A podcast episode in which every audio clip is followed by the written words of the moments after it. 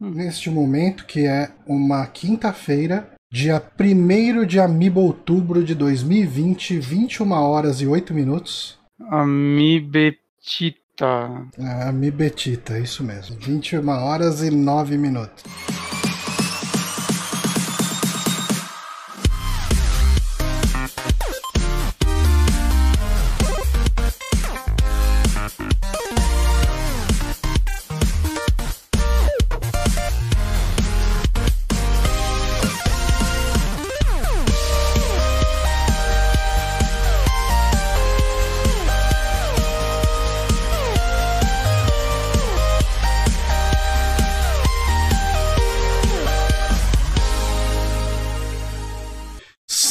Estamos aqui começando as atividades para o nosso Amiibo Outubro. Eu sou Johnny Santos, estou aqui hoje com o Guilherme Bonatti. Calor. Muito calor. E estamos com ele aqui também, André Kaoro, mais conhecido como Moonrunner. Seja bem-vindo, Moonrunner. Olá, obrigado, Johnny. E hoje uh, a gente comentou aqui em alguns podcasts que o mês de outubro seria especial pela primeira vez na história dos Super Amigos. A gente ia, pelo menos tentar, fazer uma programação dedicada onde todas as lives e podcasts serão uh, temáticos de terror, obviamente. A gente está aqui como, uh, comemorando essa cultura pagã do Halloween. E... Americana, porque o brasileiro ninguém lembra. Não, não. O que que tem aqui? O dia do Saci? Não, tem o dia das bruxas, porra. Tem o dia das bruxas nosso? Tem! Que dia que é? Ninguém lembra. Mas comemora na escola, as escolas ficam tudo com. Ah, não, mas as escolas comemoram o Dia das Bruxas como Halloween. Não, ela comemora mais cedo, não é? Não. É outubro mesmo, cabe... 31. 31 de outubro. No começo do ano? Nossa, pra mim é sempre no começo do ano. cara, o pessoal tá fazendo você se vestir de, de vampiro durante a Páscoa e você tá sendo enganado. Ah, não. É o dia dos namorados que muda a data. Bonatti é coelhinho, de novo você veio de lobisomem? Me deixa, tia.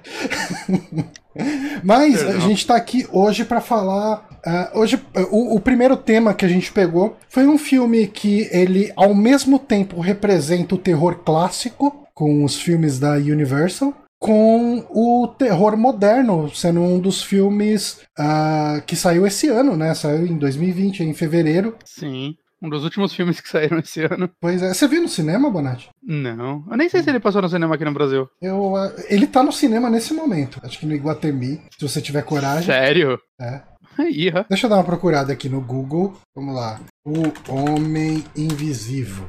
Tem Cinemark Shopping Center Iguatemi de Campinas. Tá lá em Campinas. Se você quiser se aventurar e ver esse filmão no cinema, você pode ir. Aí. Vou sim. Não, em pandemia é só o Tenet mesmo que, que vale a pena você arriscar sua vida para ver, segundo o Nolan. Segundo o Nolan, que fique bem claro. segundo o Nolan. Doutor Nolan. Zoraman tá seguindo a gente. Zoraman 2 você trocou de conta? É o, o mesmo Zoraman que a gente conhece, o mais conhecido como Lojinha? Agora ele é Zoraman 2. Agora é 2, né? Pode ser um filho dele. Mas enfim, uh, hoje a gente vai falar tanto do filme original Ih, o Lojinha falou não. Eita. Sou eu e. Ih, rapaz. Não ou sou eu ou não sou eu? Não sou eu. Ou não ou sou eu. E... Ficou confuso.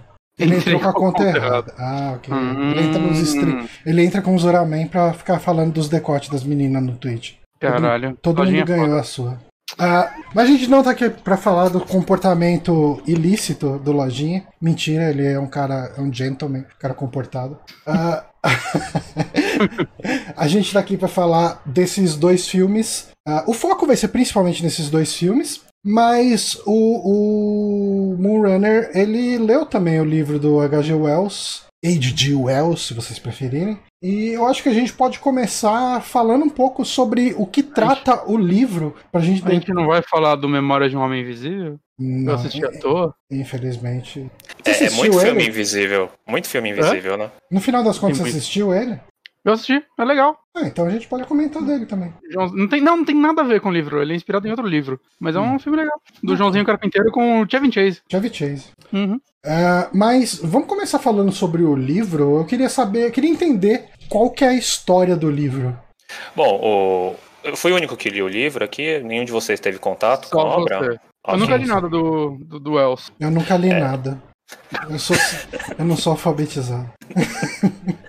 o, O Homem Invisível do H.G. Wells, né, é, é, desse autor que é considerado um dos pais da ficção científica, né? Ele trata sobre a chegada de um estranho na cidade de Ipin, uhum. que ele é mega misterioso, ele tá de sobretudo, com óculos azuis, rosto todo enfaixado, criando vários burburinhos entre o, o vilarejo sobre quem é esse cara, né?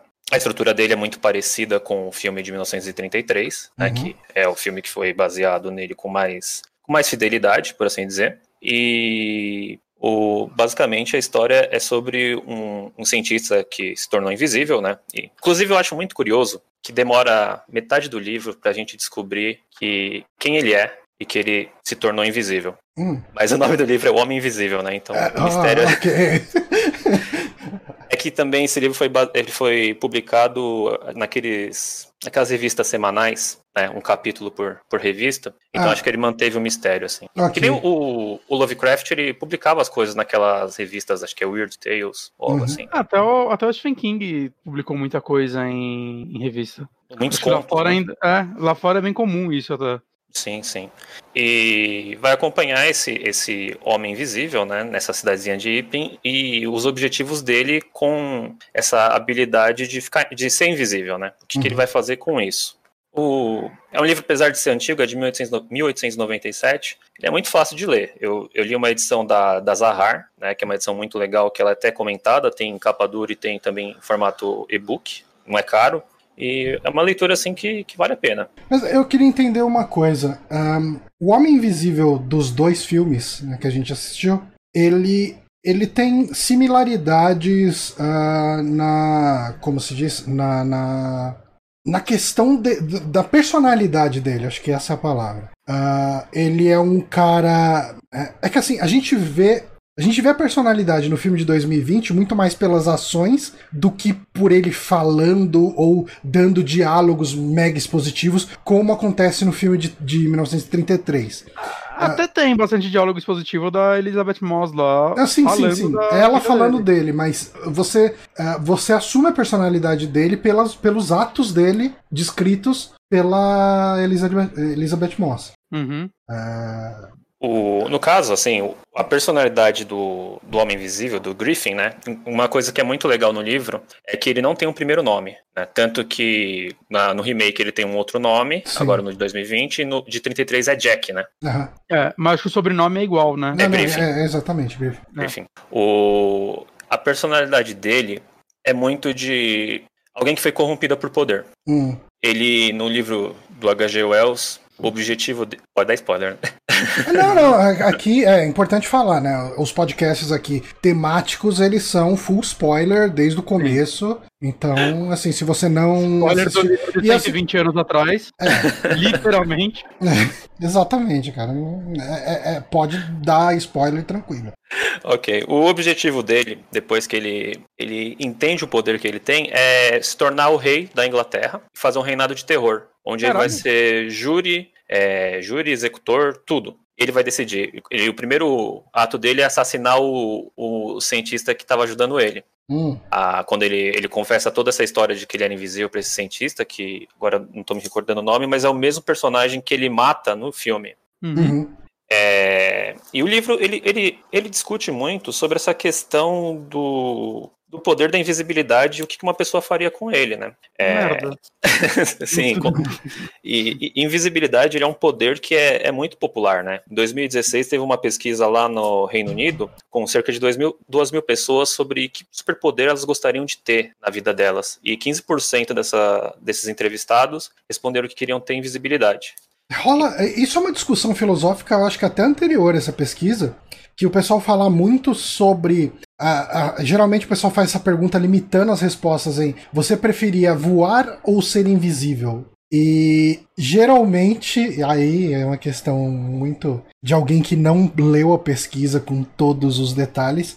a, as pessoas com índole mais boa uh, falam sobre voar que fala sobre conhecer lugares, ou salvar pessoas, ou ajudar e não sei o quê. E as pessoas com índole mais má tendem à questão da invisibilidade para poder espiar os outros, ver gente pelada e roubar coisa sem ninguém ver. Aí, geralmente é, é, é, existe um, um, estudo nesse sentido. Invisibilidade é impunidade, né? Sim. É, como faz pra ter os dois? Voar invisível? Caralho, esse é top. Mas, Mas se ia voar e ninguém ia ver que você voou. Você podia ir de trem e ia dar no mesmo. Mas aí você tem que voar pelado, é, acho que é ruim, né? Ou não, pode ser. Cara, nesse calor. Pode ser mó da hora. De repente é tudo que você queria. Porra, nesse calor, mano.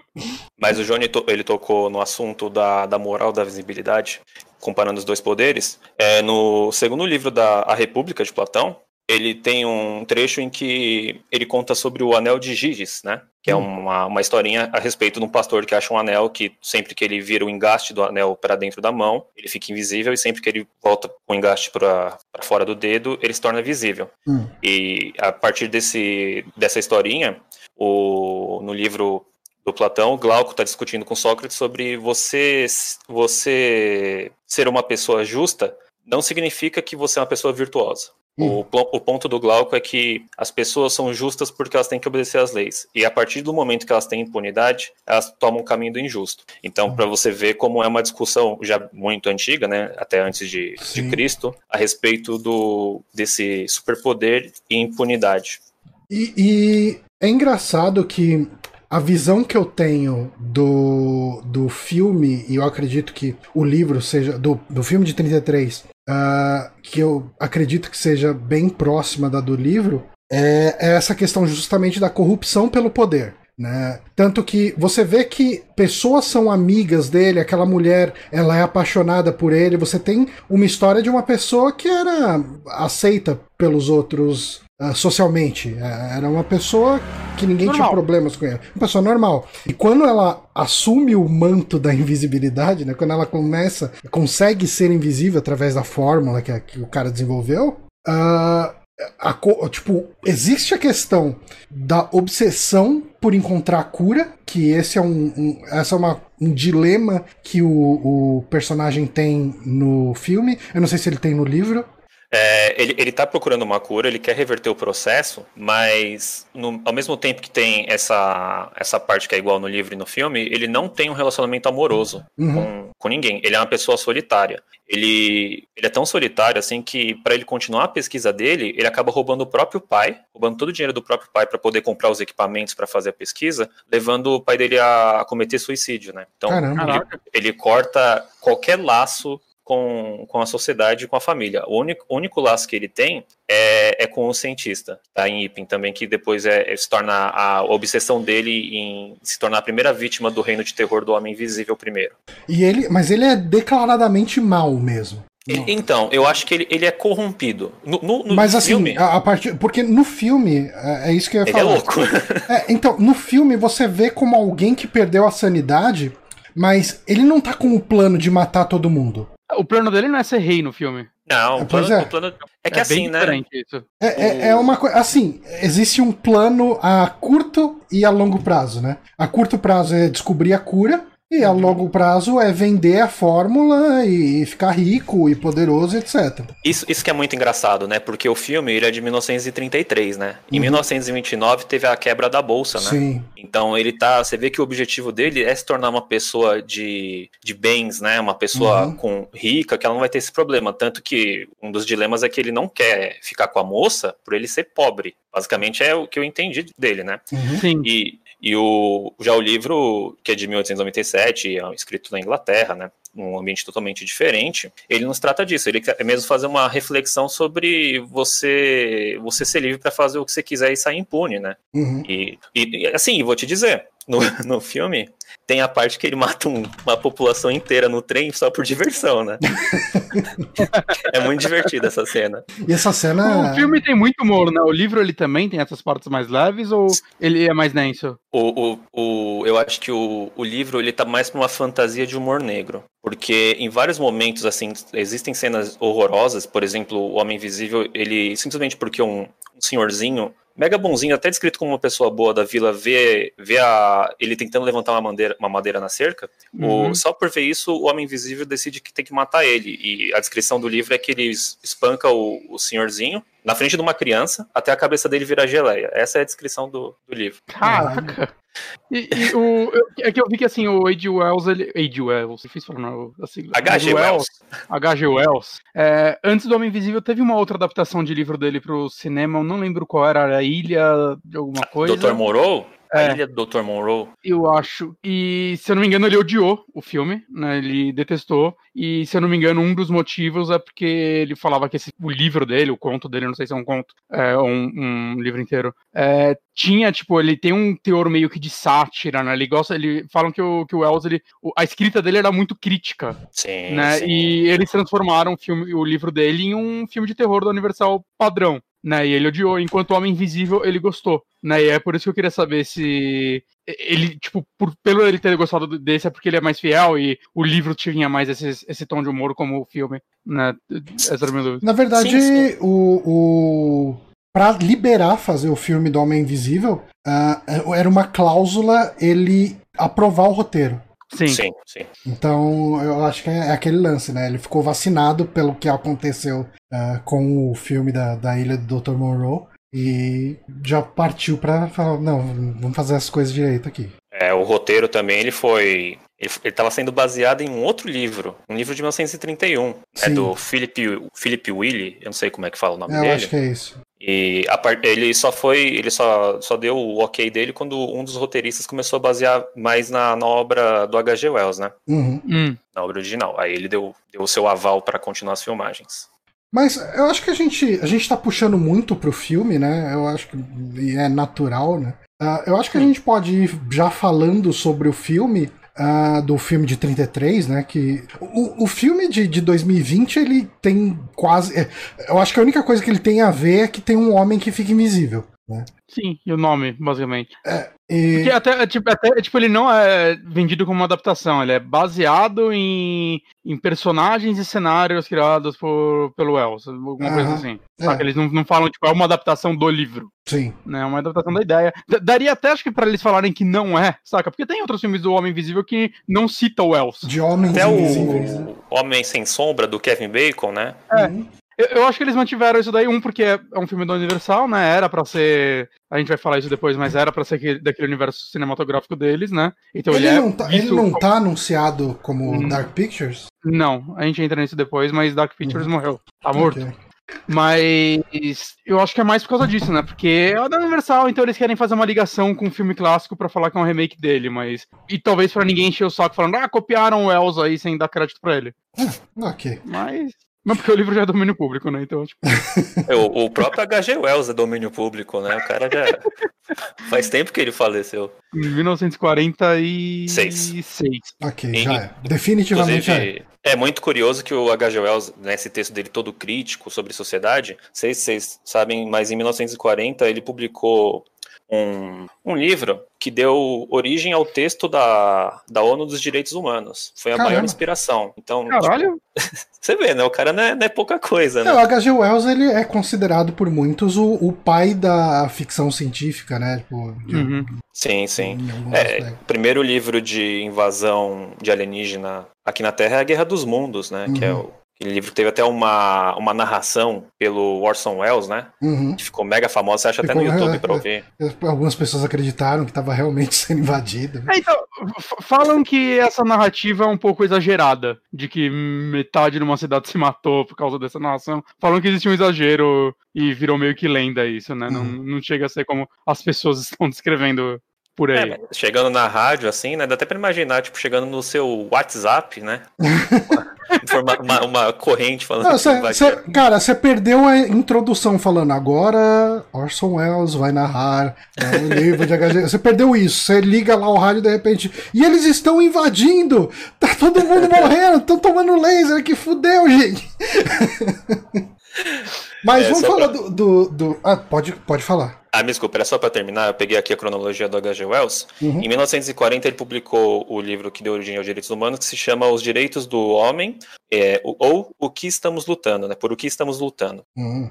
Muito bem. Bacana.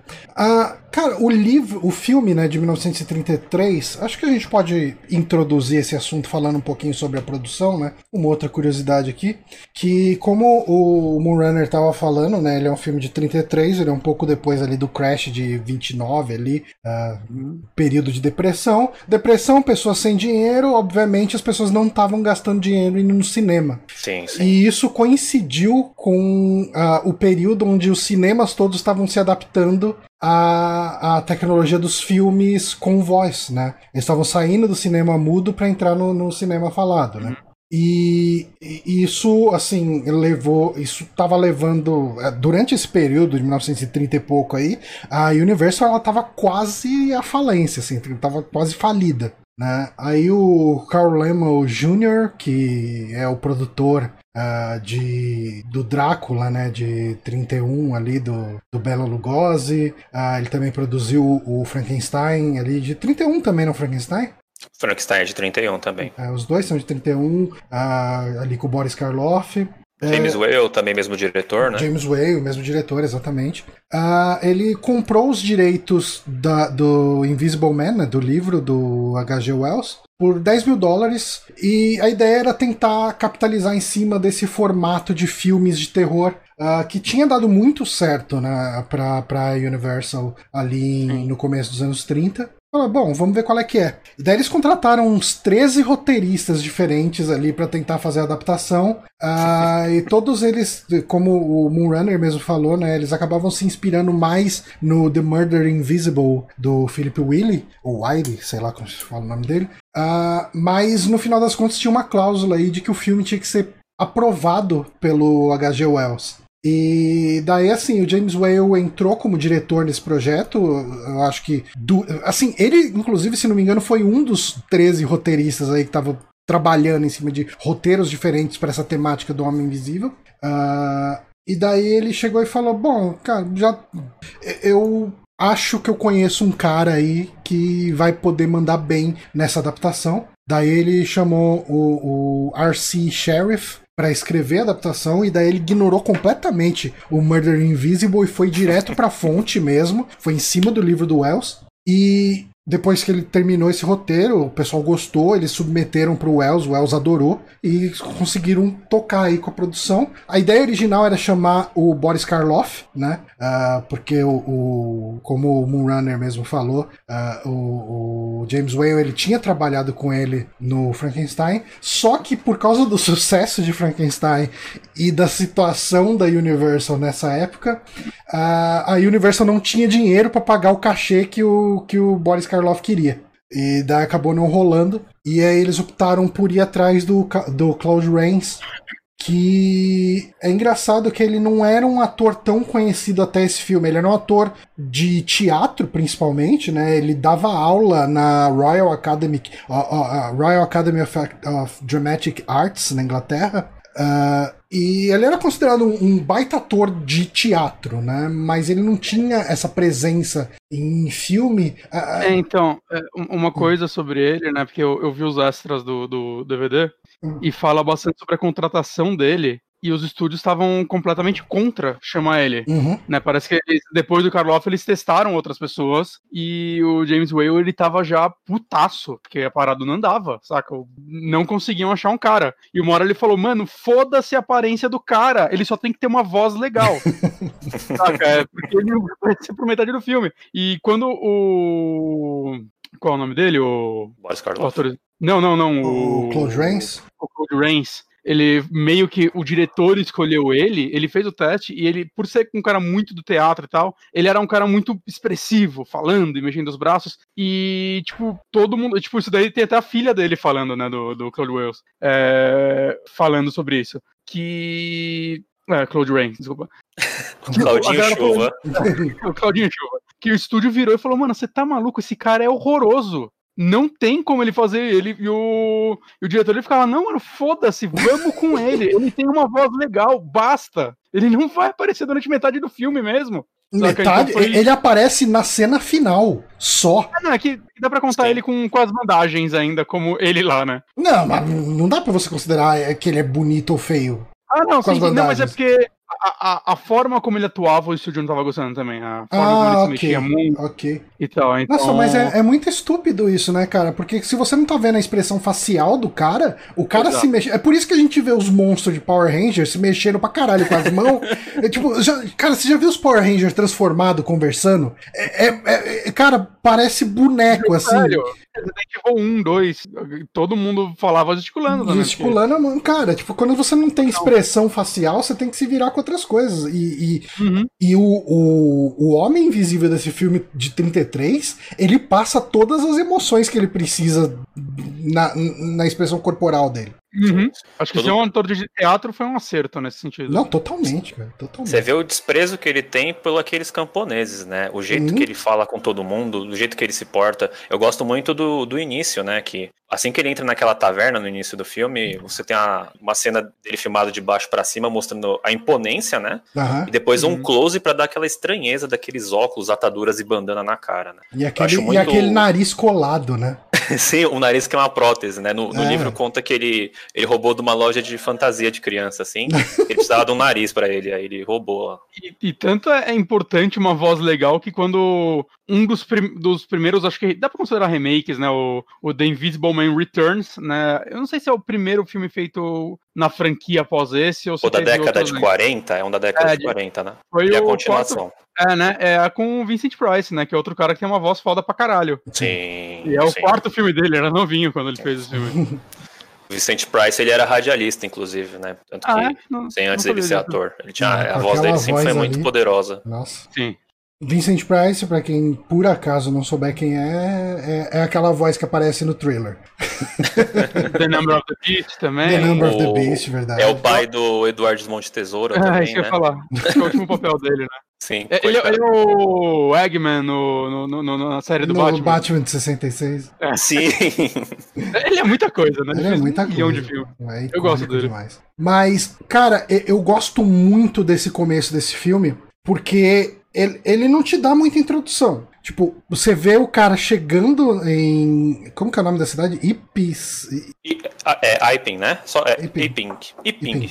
Eu tava com Ipkis na cabeça, o máscara. uh, você vê ele chegando naquela placa lá, Ipings a, a 200 metros, sei lá, 500 metros. Aí ele chega na taverna e tá uma galera lá se divertindo e tal. Ele chega, causa aquela impressão, porque o cara todo cheio de atadura, com aquele nariz estranho. E, assim, uh, chegou ali, cara. Tipo, muda completamente o filme. Eu preciso de uma sala, eu preciso de um quarto. Ah, mas a gente não tá alugando o quarto. Eu tenho dinheiro, aluga o quarto para mim. Eu não quero saber se vocês não estão em temporada. E ele vai lá e, e se enfia no... A atriz que aluga o quarto pra ele é muito boa, mano. Ela é muito engraçada. Tá é, berrando, né? É, ela é muito, muito, muito engraçada, assim. Até nesse documentário que tem do filme aí, falam que o diretor, tipo, amava ela. Ele ficou apaixonado. Ele falou que era a pessoa mais engraçada do mundo, assim. Ele soltou ela no filme. E ela é muito engraçada. Ela, ela é mega cômica, né? Ela é muito é. cômica, assim. É, é uma atriz. Isso, isso é uma coisa, assim. Vocês considerariam esse filme um filme de terror? Terror. Cara, eu acho. É, é, difícil, cara, porque assim, na época eu acho que era mais fácil ver ele como terror. Uhum. Hoje é tipo... em dia, ele é bem mais comédia do que terror. Eu acho que é tipo um Gremlins, sabe? Que é, é, é um, ah. Ele tem uns elementos de terror, tem, mas você dá muita risada, né? Uhum. Eu, eu acho que a pegada dele é muito mais o humor negro do que o terror. Sim, sim. É, é sim, muito sim. de humor negro, né? Uhum. Ele, ele gargalhando, mata, matando as pessoas no trem lá. E tem uma hora que ele, ele joga o chapéu do, do velhinho no, na, na poça. Né? Joga o cara na bicicleta, né? Mas é que aquele negócio, né? Nessa época, assim, você vê um filme onde alguém mata tanta gente, saca? Já era considerado algo sim, um sim. pouquinho é, fora, né? Eu, é onde a Universal estava se destacando. Então, por isso que ele pode ser visto, podia ser visto como terror naquela época. Uhum. Inclusive, esse filme ele é, ele é antes daquele código Reis, código Reis, que censurou toda a indústria de, de cinema, né? Uhum. Esse código ele começou a ser estudado em 1920 e acho que ele, ele entrou em voga assim, começou a censurar pesadamente em 30, 34. Então ele é um, é um filme antes desse código, então você tem um homem pelado correndo, batendo nas pessoas, você uhum. tem ele matando um monte de gente, dá para entender que ele matou um monte de gente, né? Uhum. E uma coisa que também é legal é que entra naquele bar, tá todo mundo tomando cerveja e jogando caneco depois, né?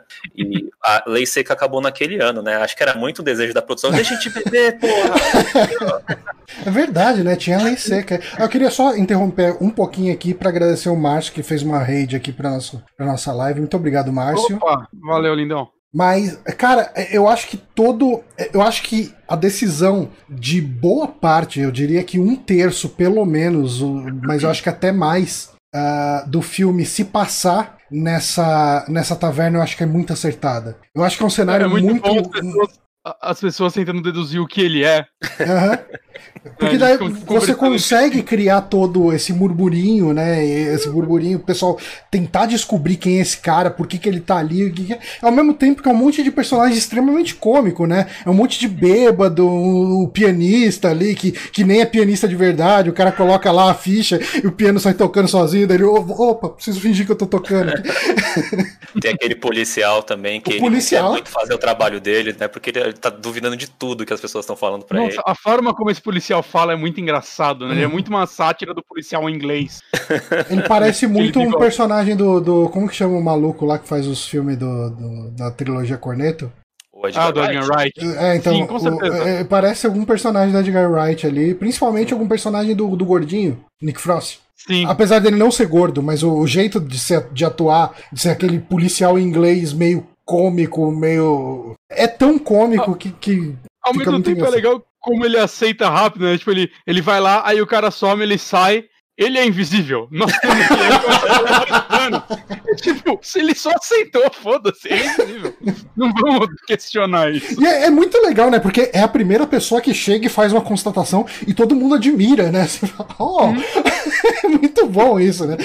Porque a cena é muito boa e, aliás, os efeitos especiais desse filme, eles são incríveis pra, pra 1933, cara. Você pega pra ver alguns making-off dessas coisas. É que assim, eu não vi cenas de making-off, mas vi pessoas pessoas comentando de como era feito. o pessoal, é, ele usava uma roupa toda preta, né? Porque artesanal, fazer é chroma key é, com, verde pra um filme preto e branco, né?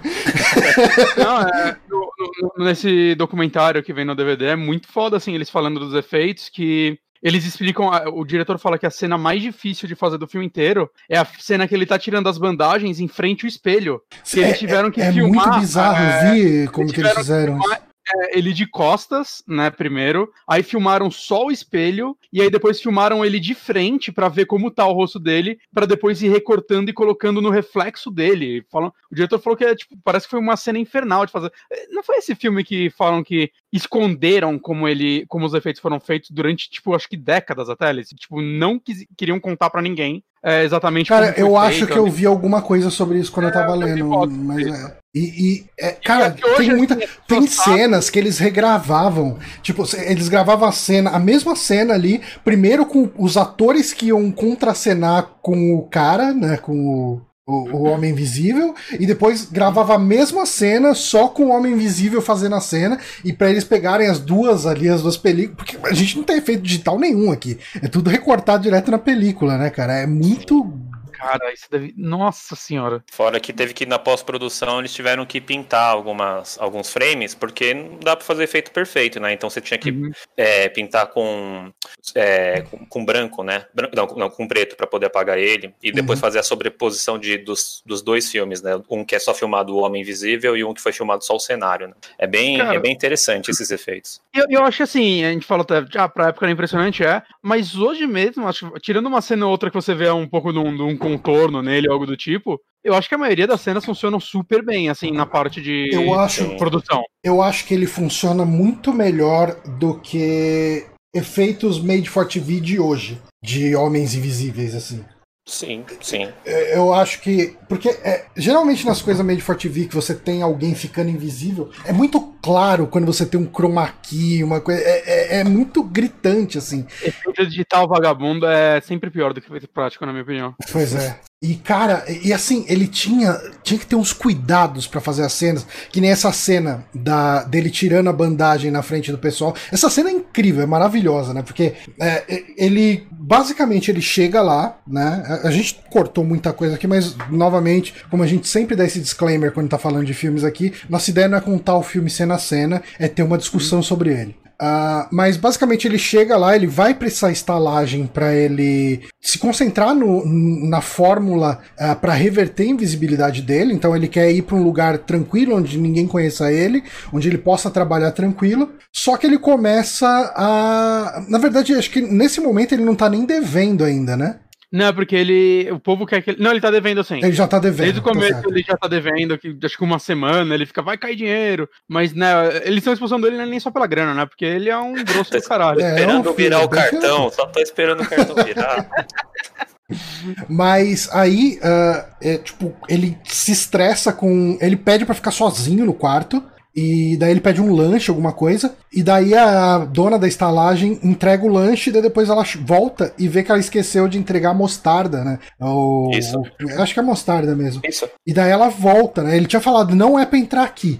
Aí ela volta, ele fica putaço com ela, briga com ela, empurra, fala, sai daqui, não quero que você fique aqui e tal. E daí ela começa a ficar bem puta, fala, não, você vai expulsar esse cara daqui, eu não aguento mais esse hóspede. Não, mas, mas não é na hora da mostarda que ela fica puta e manda expulsar, não. É, é tipo quando já tá lá um tempo, e aí ela vai levar comida pra ele, ele tá fazendo os negócios no laboratório, ele fica puto e bate a porta na cara dela e cai tudo no chão. Isso, isso, isso. Isso, É verdade. essa hora verdade. que ela, fica, que ela manda expulsar ele. Que ela fala que ele é um homicida pro marido dela. Fala que é um homicida, ela faz maior escândalo. É muito bom. E daí o que acontece é que quando volta ali, ah, é, tipo, o, o- o dono da estalagem, né, o marido da dona, ou sei lá, os dois devem ser donos, ah, ele é um, é um cara meio frouxão, né, um bananão ali e tal. Ah, deixa o cara, depois ele paga, não sei o que. Ele é compelido ali pela esposa dele aí, acaba tomando uma surra do cara e daí chamam a polícia, né?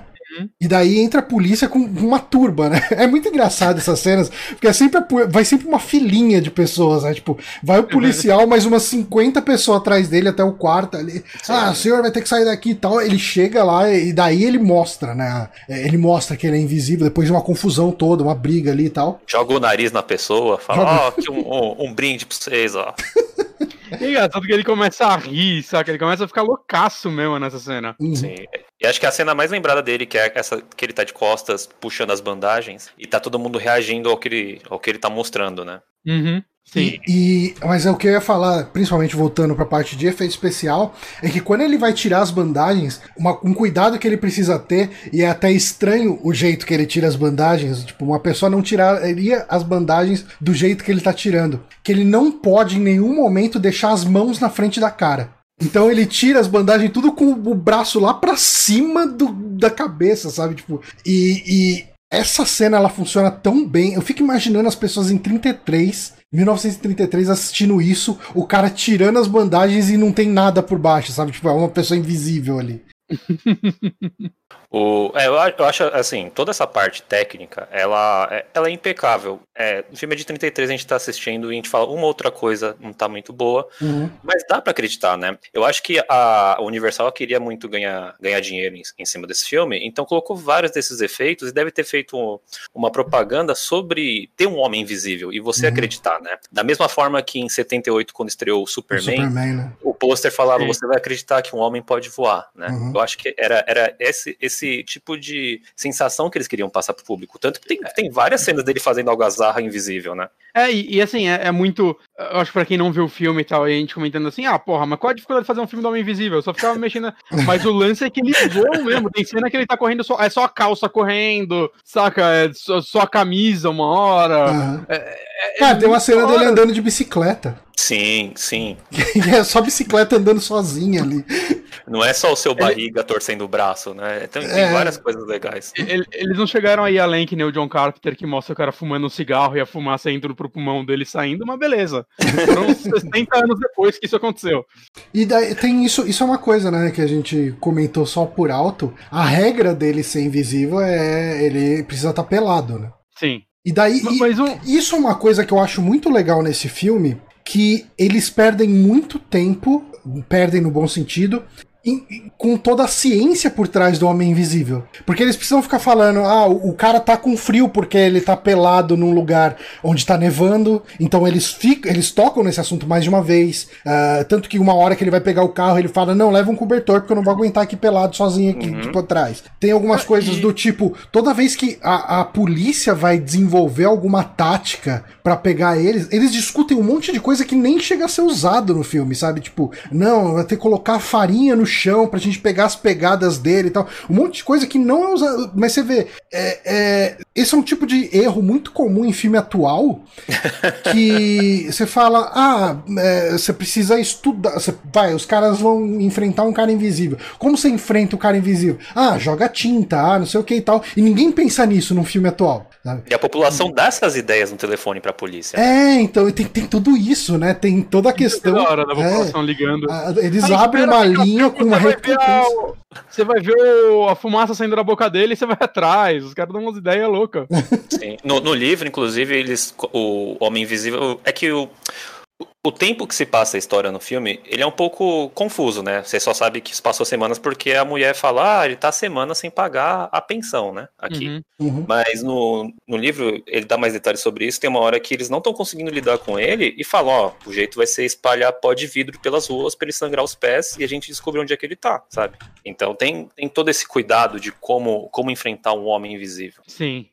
É, e eu gosto muito da aparência dele. Assim, é porque você olha aquilo ali e é te lembra humano. Te lembra algo humano, mas ao mesmo tempo todas as características humanas estão fora dele, né? Você não tem um olho para poder fazer alguma conexão com, com, o estado de espírito da pessoa, né? Ele usa uhum. roupas mundanas, mas não tem boca, né? Que nem, por exemplo, eu, eu, eu, vejo um paralelo, assim, pelo menos só de visual, com o Michael Myers, né? Michael Myers usa uma roupa de mecânico, que é uma profissão qualquer, usa uhum. algo que lembra cabelo e algo que lembra um rosto, mas falta a humanidade nele, né? Falta os olhos. Então eu, eu uhum. acho o, o, visual. Como é que você faz um homem invisível ser tão icônico, né? É incrível isso, cara. E é legal que é. até no filme recente eles homenageiam essa, esse visual dele na, naquele manequim, né, que ela vê à noite no quarto dela, uma hora ela olha e. Sim, tá, tá cheio, tipo, tá cheio de, de signos mostrando o homem invisível. Uhum. Até na parte, uma, uma sequência que tem no hospital nesse filme, ela olha para uma pessoa cheia de bandagem. Cheia de bandagem, sim, verdade. Sim. É, é, bem bacana. legal isso.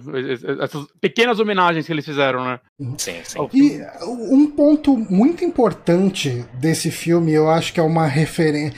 É uma referência não muito direta, mas é, eu acho que dá para puxar isso do filme de 2020. É, é, é, eu acho que é o, o, o, colega cientista dele, né? É um personagem que ganha uma importância muito grande a partir de um pouco antes da metade do filme, né? Uhum. Uh, eu tenho que pegar o nome do, do personagem.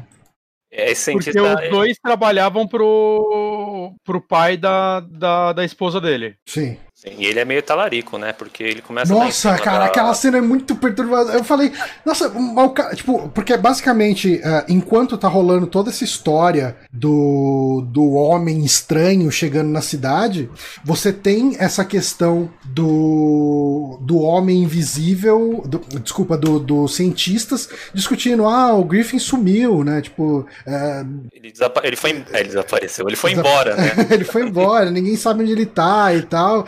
Daí ele chega, cara, o, o brother ali do, do cara fala: então, né, você não devia ficar sozinha, vem cá comigo. Ele já chega abraçando e fala: caralho, mano, mas tipo, é muito descarado. Talarico, Talarico sem, sem vergonha. E daí fica até difícil comprar ele como o mocinho, entre aspas, do filme.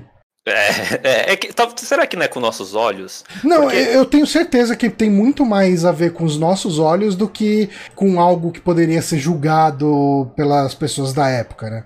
Vocês dois assistiram Psicose? Sim. Sim, sim. Então, no, no final, o, a, o ex-marido da, da moça que é morta começa a dar em cima da irmã, sabe? Nossa, mas é muito 60. descarado e é muito, também. E é muito estranho, sabe? Mas acho, acho que aos nossos olhos, talvez eles achavam isso ok, né? E, no 2 é até com a filha deles.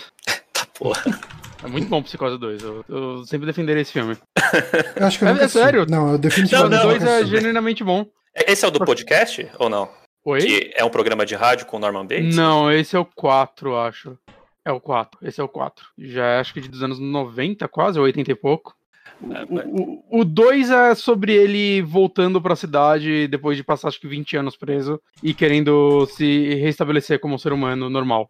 É, é muito bom mesmo. É bem ah, diferente. Sim, sim, sim, sim, sim, do, do psicose, né? Uhum. Ah, ok. Ah, o, o, personagem que eu tava tentando lembrar o nome é o Dr. Camp. E, e se, o, o que a gente tem no filme atual, né, da relação abusiva uh, do homem invisível com a esposa dele, Eu acho que a gente vê nessa relação abusiva do, do Jack Griffin com o Dr. Camp, né? Tipo, ele chega e ele começa, não, você vai fazer isso, você vai fazer isso, você vai dormir nesse quarto, eu vou dormir na sua cama, e não sei o que, tipo, ele chega e sai mandando e desmandando, assim. E o cara é. meio que tenta, é, ele tenta ser razoável, né, com o, o Homem Invisível, para ganhar algum tempo para chamar alguém para salvar ele dessa situação desgraçada. E, e, uma coisa que eu acho legal é, nos diálogos deles é que tem, tipo, tem momentos que o cara, o homem invisível fica, é, porque você tá assim, sei lá o que lá. E aí eu, tipo, fico, ah, que desculpa eles vão dar? Aí ele fala, porque eu tô com medo de você. O caralho, que legal. É, é muito, é muito claro, né? Eu tô morrendo de medo de você. Eu, se eu tivesse invisível aqui na sua frente, que você achou também. Não, cara, eu, ah, caralho, é, essa parte. Claro com isso. Essa parte no filme, uh, tanto essa questão, né, que nem eu tava falando, da ciência por trás disso tudo e de ideias que as pessoas teriam, e, e o quão honesto é o cara chegar e falar, não, eu tô com medo de você. Eu acho que é incrível. Tipo, é coisa que se perde no filme porque. Nos filmes de hoje em dia, porque nos filmes de hoje em dia parece que todo mundo tem que ser burro e, e não falar uma coisa óbvia porque ia furar o roteiro. Uhum. Sabe? E, e, lá eles não têm medo, né? Eles têm, uh, eles têm muita confiança na solidez do texto que eles têm uh, para fazer as pessoas agirem como pessoas agiriam. É, é, lógico que em todas as cenas da cidade a gente tem muito pastelão, mas é pastelão mesmo, assim, de filas de pessoas correndo, parecendo desenho animado do Tom Jerry, sabe? Mas, assim, eu acho que faz parte da, da, da, da estética da época, né? E, e, é engraçado que, assim, sempre que ele vai atacar alguém, é, beleza, você a pessoa não vê ele, mas a partir do momento que ele tá com as mãos em você, você poderia reagir. Mas as pessoas não conseguem, que parece que elas atravessam ele, né? É. É, mas acertar o que você não vê é muito difícil, né? Ah, mas assim, o cara tá grudado em você. É, que eu, eu, nunca fui bom de briga, né? Então, às vezes, eu, eu já, já lidei com coisas que conseguia ver e não me lidei muito bem, né? Justo, é, é um bom ponto. É um bom ponto. Mas uma da, um é. dos personagens também que eu acho que é, é a morte, talvez que eu que mais uh, uh, que eu acho que é um meio que um turning point ali no filme, pelo menos para mim, é a do comissário de polícia ali, né? Nossa, é verdade, lá Sim. na taverna, né? Na taverna, porque Sim. o cara tá falando, não, cara, tá todo mundo doido nessa cidade falando de homem invisível, né? Tipo, vocês são malucos. Uh, tem uma explicação razoável porque aconteceu e tal. E daí ele junta todo mundo que supostamente seria testemunha do, do homem invisível e, e assim, fala, não, esse cara é bêbado. Não, esse cara não, não sabe o que tá falando. Esse, é, esse é um velho senil. Sozinha. Os caras são malucos. É, tipo, minha bicicleta saiu andando sozinha. Você bebeu hoje? Não, só um copo. e, e daí chega o Homem Invisível ali causa geral, né? Já entra aquelas cenas de, de zoeira total, de quebrar tudo no, na, na, taverna. A dona da taverna sobe na mesa e começa a gritar. Começa a gritar, louca. nossa, cara. Cara, é, assim, eu. Bom, a gente pode falar um pouco, talvez, do final dele, né? Uhum. Vocês querem saber o final do livro? Ah, sim. Eu não tenho problema. Eu, eu não quero, porque é muito diferente do filme que eu tô afim de ler mesmo. Cara, é assim, o destino é o mesmo. Não, ok. Ah, assim, o destino falar, é o mesmo. né? Faz parte do podcast, é a vida. Mas é, é, muito mais, é muito mais triste o final, porque basicamente a população se junta e espanca ele até a morte. Caralho. Nasce no meio da grama, sabe? É, é, é Bacurau em 33, sabe? Espancam ele lá e não estão nem aí. Sabe o que eu achei que ia acontecer no final do filme, quando o cara acha ele no celeiro? Eu pensei que o cara não ia ver ele e ia sem querer espetar ele e matar ele. Eu achei que ia ser um final mó legal.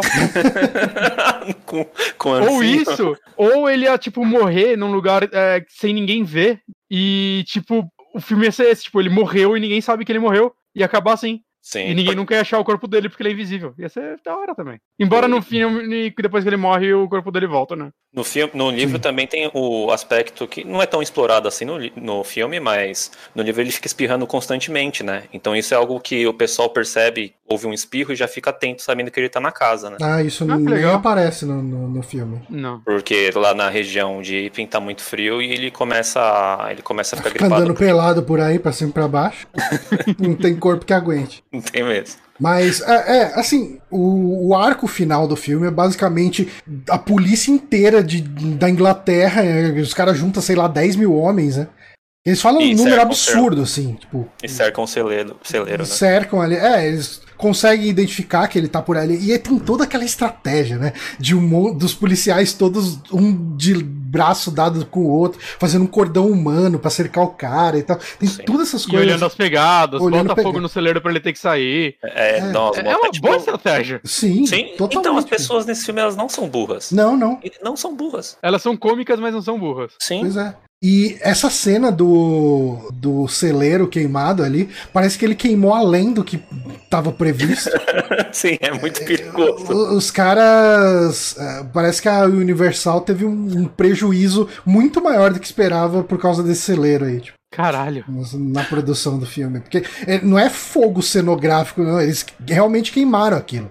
Antes disso, tem uma cena que eu achei muito sacanagem que eles tacam tinta no gatinho. ó. Nossa, É o gatinho que tá lá mó de boa. Filha os caras estão com aquelas tinta. pistolinhas de, de, de tinta, né? Pra Uhum, tentar sim. identificar onde ele tá. Aí o gato passa ali, o gato faz um barulho, eles falam: Ah, o homem invisível tá aqui, tá aqui. Os caras tacam tinta no gato. Porque é 1933, né? Direitos dos animais pra quê? É, não tinha nada disso.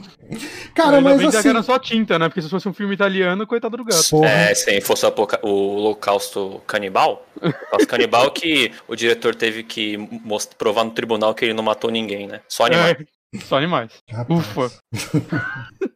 Mas enfim, Mas- ah, eu- Mas eu- uma coisa que a gente não comentou e tem que ser dita, hein? Hum.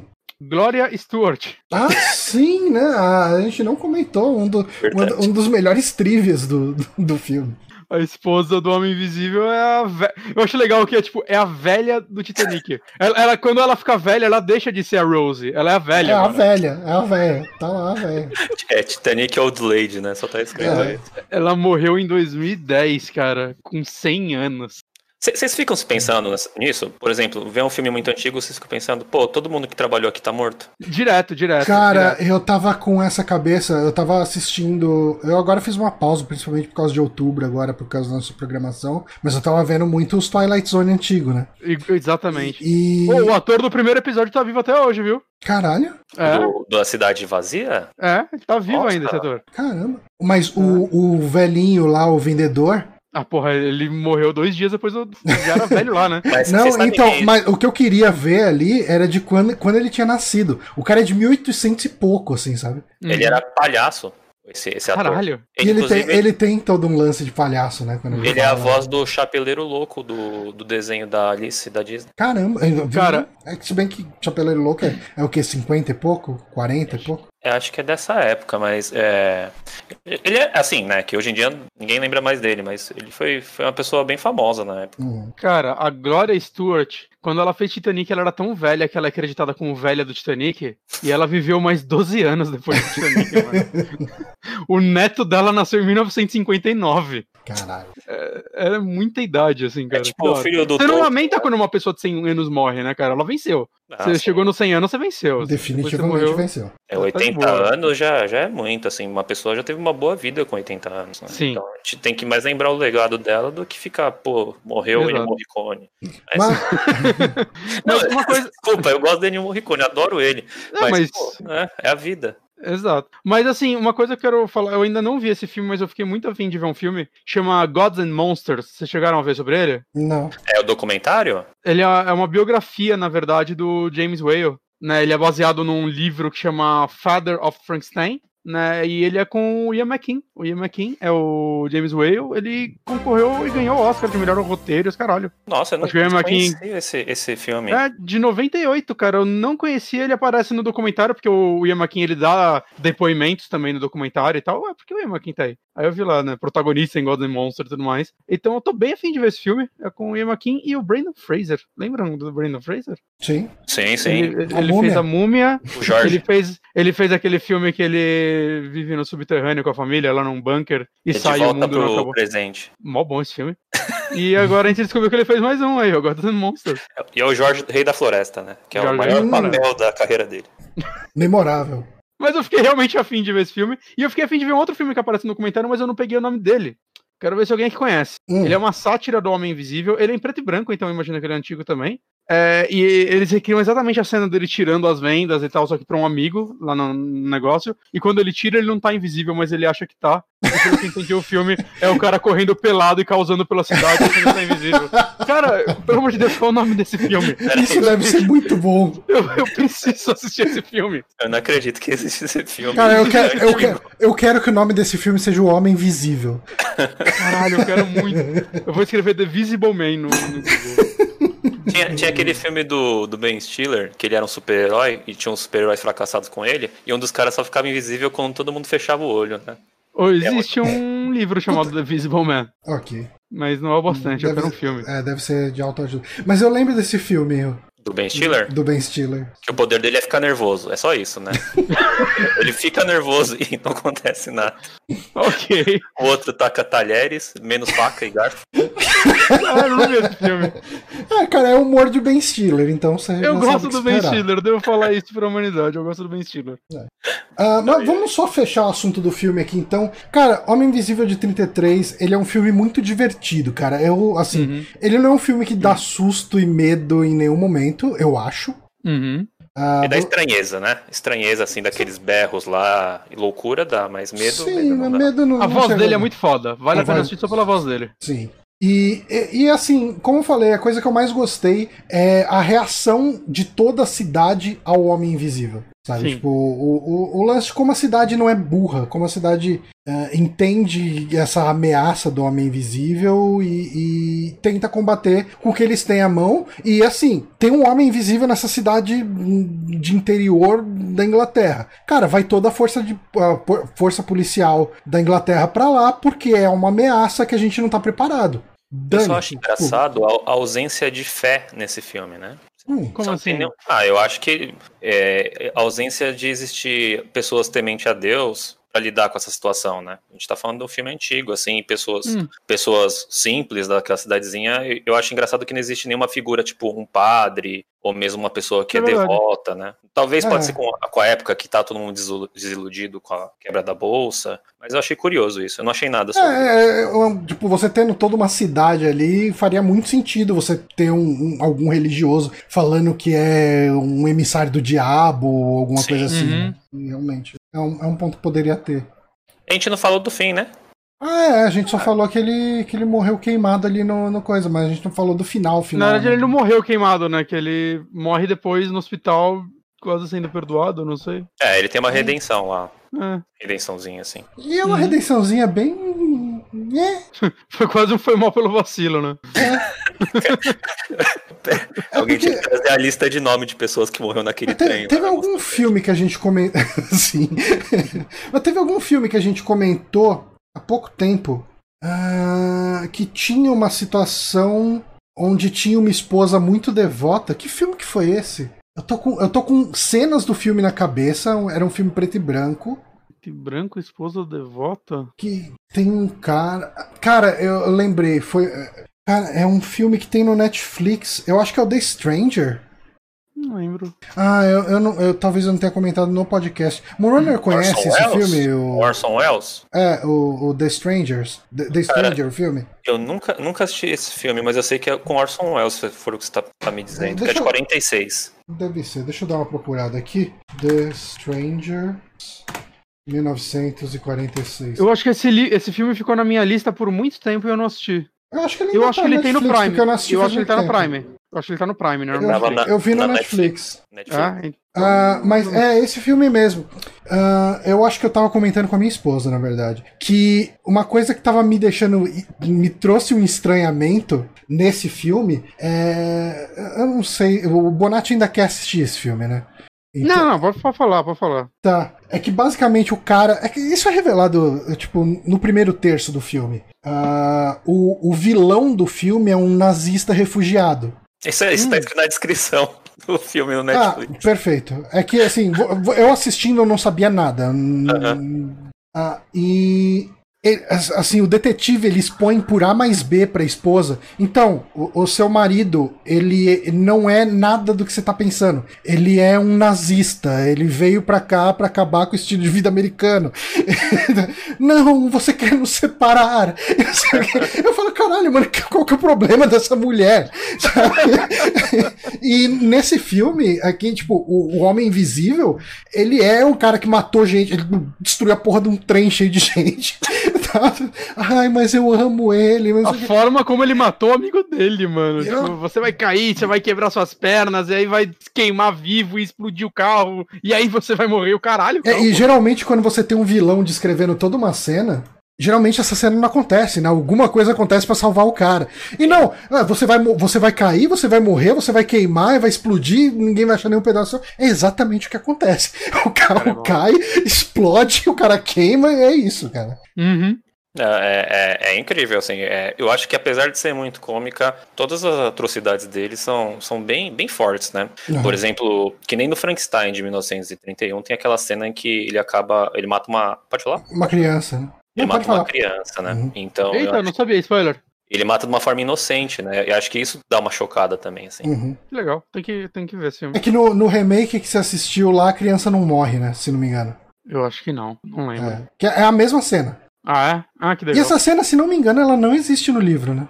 É, agora eu não me recordo. Eu acho Eu que essa cena. o livro. É, então, eu acho que essa cena não tem no livro, e a menos que esteja muito incorreto aqui, eu acredito que essa cena no remake, no, não é bem um remake, né? Na reimaginação ali, no, numa nova forma de contar Frankenstein, né? No filme lá do, do diretor do Candyman, qual que é o nome do cara mesmo? Diretor do Candyman. Ok. Não lembro. É. Nome eu não lembro. É, Que tem essa cena do, do Frankenstein jogando uma criança na água. Eu falei, não, é uma homenagem ao filme, porque eu não lembro disso no livro.